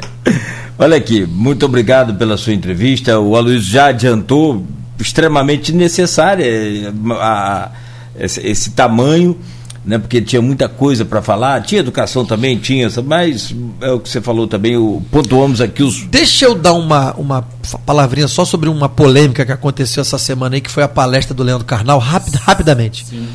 É, um vereador né, disse que fez uma cotação e que custaria 45 mil reais a palestra do Carnal.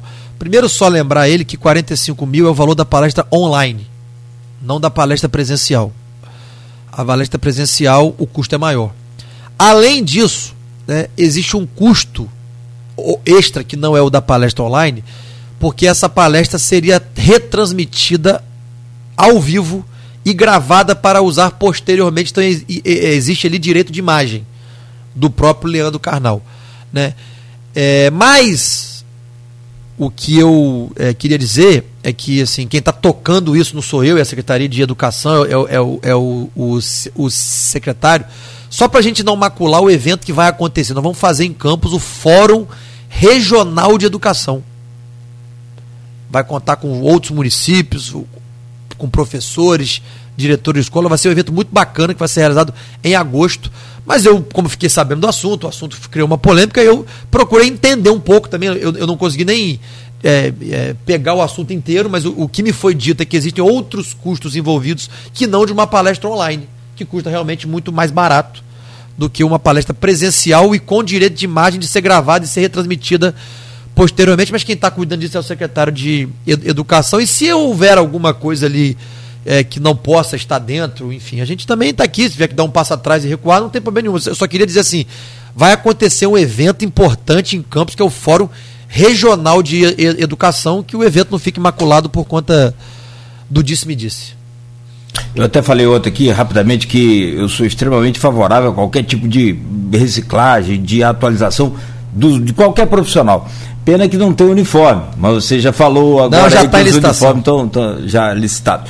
Tem um, um, um, caminhão de mensagem de Edivar Chagas aqui, vou te passar, agradecendo até o, o Edmundinho Chaga aqui, é, Edmundinho Te perguntar também Siqueira. do, do, só, só, posso fazer uma pergunta? Mas deixa ele falar aí o que, que o rapaz perguntou. Que não, Edmundo ah, Siqueira. É isso que eu ia falar, por isso que eu ia falar. Por favor. Os, os solares, os solares do colégio e dos Arizes. Olha, o solar do colégio, que é o, o nosso arquivo público, o dinheiro está na UENF.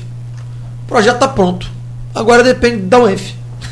Está pronto projeto foi feito, foi desenvolvido, foi orçado, conseguimos o recurso, já está depositado na conta da UENF, depende agora da UENF. Né? O, que eu, o que eu, enquanto prefeito, posso fazer é cobrar da UENF.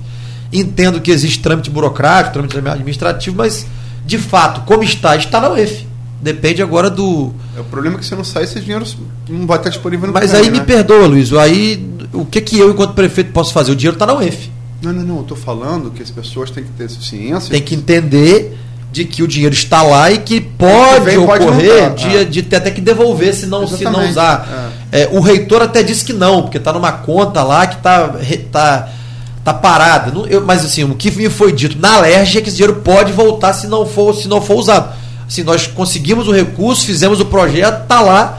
Eu falo sempre com a, a Rafaela sobre esse assunto, falo sempre com o, a professora auxiliadora sobre o assunto. O dinheiro está lá né? Inclusive, agora há pouco tempo, o Estado refez a cessão do prédio para a prefeitura por mais 20 anos.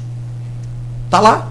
O prédio está lá, o prédio é da prefeitura por mais 20 anos. O, agora o dinheiro está na UENF, o, o Estado, a Alerj repassou para a universidade, depende agora do reitor. Sobre o solar dos, dos Airizes, ali a questão é, é, é mais complexa. Bem mais complexa, porque tem uma decisão judicial em que diz que a prefeitura é obrigada a, a a tomar conta, né, a não deixar cair e a restaurar. Terceira vara federal. Exatamente, tem uma decisão judicial. Eu até discordo veementemente, mas é uma decisão judicial, ela tem que ser cumprida.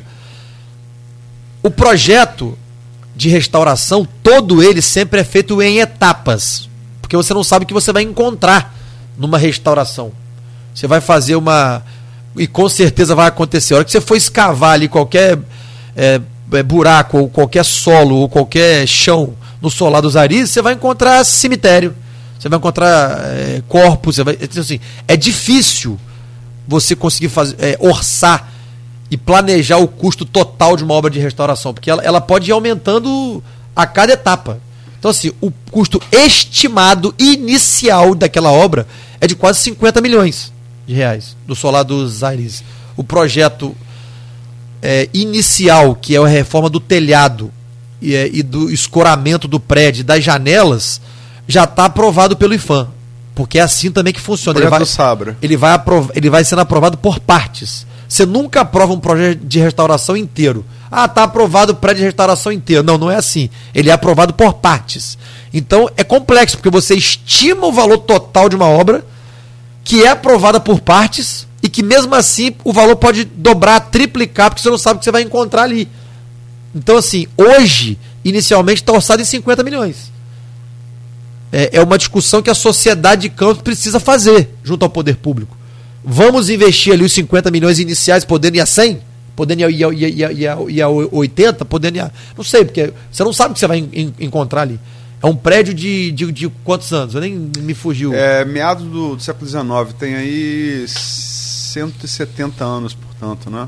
Enfim, não é uma coisa simples de se, de, se, de se fazer, mas o fato é que existe uma decisão judicial, a prefeitura mandou a Sabra desenvolver o projeto, o projeto está sendo feito, a Sabra já pediu autorização, o que já liberou, inclusive, para começar o telhado e o escoramento dele.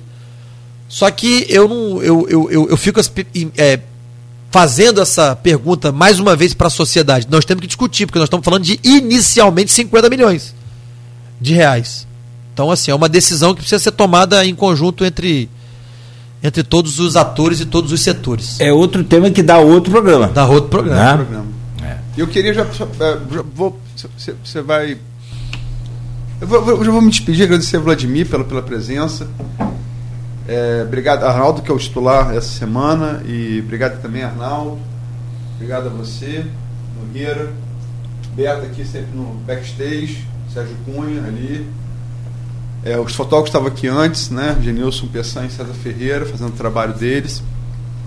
É, eu hoje estou, assim, é, o Edmundo que fez essa pergunta, o Edmundo assumiu muito esse papel, que já foi meu durante muitos anos, de vanguarda def, é, no jornalismo da defesa da cultura do município. E o Edmundo assumiu esse papel com muita competência. É, você vai ficando velho, estou fazendo 50 anos, você tem que passar, tá aí Arnaldo, né? Você tem que passar a bola mesmo, é o caminho. É, mas eu não podia deixar aqui de parabenizar é, o seu governo, as pessoas, sobretudo de auxiliadora e de. E de, e de ai meu Deus, Rafael. Não, Rafaela não, auxiliadora é, em relação ao Teatro de Teatro Bolso. De bolso. É, é, a Caixa Macabu, perdão, Caixa Macabu. inaugurar domingo. É, pela reinauguração do Teatro de Bolso. É um. É um é, há que se lembrar que seu pai, nos anos 80, começou a carreira política dele, invadindo o teatro de bolso, estava parado. Meus pais se conheceram fazendo teatro no teatro de bolso. Aí seu pai é, é, fez a transição de política estudantil para política, política partidária no teatro de bolso. É, e também lembrar que é, teve fechado durante algum tempo é, no governo de sua mãe, faz três anos, e também é, foi reaberto no, na, na, gestão passada do governo Rafael, um trabalho também que deve ser elogiado, de Cristina Lima é, e de Fernando Rossi. Acho que é, diferenças políticas das favas, isso tem que ser lembrado e, e ambos têm que ser parabenizado por abrir um espaço que é fundamental para a cultura do município. Parabéns ao seu governo, sem esquecer quem abriu também na gestão passada. Queria só, aproveitando o seu gancho, né, é, dizer que o Teatro Bolso foi é, reformado, ele foi pintado, reformado, é, consertado, telhado, e ganhou uma caixa cênica, que nunca teve, né, nunca teve mesmo. A caixa cênica moderna, de primeiro mundo, né, para os artistas locais, porque ali é o teatro dos artistas locais. O Trianon é o teatro dos grandes artistas, das grandes, das grandes plateias, dos grandes eventos. O Teatro Bolso não é, é, a casa é a casa do teatro dos artistas locais, né? Então assim, tá muito bacana, tá muito bonito. A gente vai reinaugurar domingo às 11 horas e te convidar inclusive, Luiz, que eu sei que você gosta muito. Se puder domingo às 11 horas, Passa lá para você ver com seus Vai ter um olhos churrasco no sábado. a nova caixa cênica de primeiro mundo. É do 11 da manhã, né? Eu, eu, eu, eu 11 vou da lá, manhã, domingo. Eu vou lá, mas é para domingo. Domingo, 11 da manhã. É. Com a presença da secretária estadual de Cultura, Daniele Barros. Porque também é uma parceria ali entre a Prefeitura e o Governo do Estado. O Governo do Estado, através de incentivo fiscal, conseguiu um parceiro para doar a Caixa Cênica e a Prefeitura fez todos os outros reparos no Teatro de Bolso. Fez reforma do telhado, fez pintura, enfim. A questão do ar foi resolvida, Em né? questão do ar-condicionado, parte elétrica, a prefeitura que fez e o teatro ganhou a caixa cênica, se eu não me engano, através de uma parceria com a UERJ, Secretaria Estadual de, de Cultura, UERJ, Prefeitura de Campos, a parceria para a caixa cênica, que é o talvez o grande é, chamariz dessa nova inauguração, porque nunca houve uma, uma caixa cênica ali em nenhum momento da história do Teatro de Bolso. É, o, o pai, pai, pai da dramaturgia ocidental, Shakespeare se diria do coração do meu coração, o respeitável público agradece, né? Ah, É, é bacana. E vai ter uma encenação de uma peça no dia, né? É uma peça de teatro que foi a única que eu tentei fazer na, na minha vida. Porque a minha madrinha, Lena, era do, era do, do teatro. Lena era minha madrinha. Ah, tá. né? Lena uma vez tentou me botar para fazer teatro. e tentou fazer eu, eu, eu encenar a peça Aurora da minha vida. Né? Eu não consegui, não era, não era, não era do, do meu sangue. A minha irmã encenou na época a peça. Né? E essa peça vai ter ah, uma releitura no dia da inauguração do Teatro de o, o Bolso. texto é seu? Não, não, não. Não, O ah. texto não é meu. Assim, a, Lena era a diretora da peça. Né, e tentou me colocar como afilhado dela Ah. para encenar a peça. Ah, eu, eu tentei, fiz teste, tentei, mas não era a Porque minha eu sei que praia. escreveu para teatro foi garotinho. É, pra Não, mas a, a minha irmã chegou a encenar também durante um tempo. Então, Mas me- como atriz, né?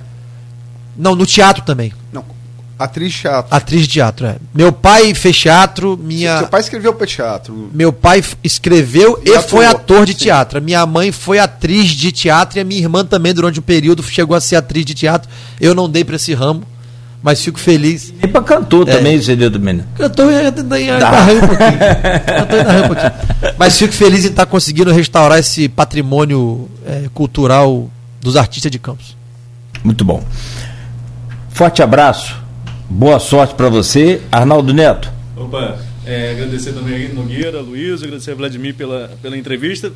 Endossar o que o Nogueira falou, que a gente possa marcar outras vezes para não ficar três horas e meia aqui. Tem até uma pergunta de esporte do Matheus, mas como é ele Ah, que vai transcrever, né? como ele que vai transcrever, acho que ele não quer que eu faça no ar. Depois eu faço a Vladimir e mando para ele, para ele aproveitar em relação à questão do esporte. Tem um caminhão, tem um parquímetro aqui no centro, estacionamento pago por hora, que precisa oxigênio. pergunta que a gente não fazer outro programa. É, se for responder a todas, não sai daqui então hoje. depois eu faço a pergunta que o Matheus, ele tá ouvindo a gente, vai, ter, vai E muito transcrever boa pergunta, aliás. É, e aí eu faço aqui ao, ao, ao Vladimir, mando a resposta só para ele, e no mais agradecer ao prefeito e desejar boa sorte aí na caminhada. Olha, obrigado mais uma vez pelo convite. Espero que tenha conseguido aqui responder à altura os questionamentos, as perguntas e mostrar um pouquinho do nosso trabalho, das nossas, das nossas, do- do- dos nossos esforços, né, pelo, pelo, pelo bem de Campos. E dizer mais uma vez o que eu sempre digo, né? Não é fácil recomeçar, não é fácil reconstruir, mas Campos está no caminho certo. Mais importante do que a velocidade é a direção. Eu acho que nós estamos na direção certa. Precisa continuar, precisa seguir, precisa de entendimento aí de todas as forças e correntes políticas para a cidade recuperar o tempo perdido. Só uma última pergunta. Rapaz, não acaba não. Esse vírus. Você tá aí, igual a saideira esse, do- esse, esse vírus aí que você pegou você pegou no Parque Saraiva, né? Não, não, não. Eu tive resultado do- depois. Ah, não, é, mas foi no Parque. Você, Não, não, foi, foi depois, foi variante bacelar do corona, Não, não? não, não. Foi depois. Foi depois. Um abraço, valeu. Um abraço. Valeu, Vladimir. Bom dia, valeu, Cunha, obrigado. Arnaldo Neto, bom dia. Aloysio, mais uma vez, um abraço. Parabéns aí pela, pela data de hoje. Sucesso. A gente volta segunda-feira com o Folha no Ar ao vivo, às sete da manhã.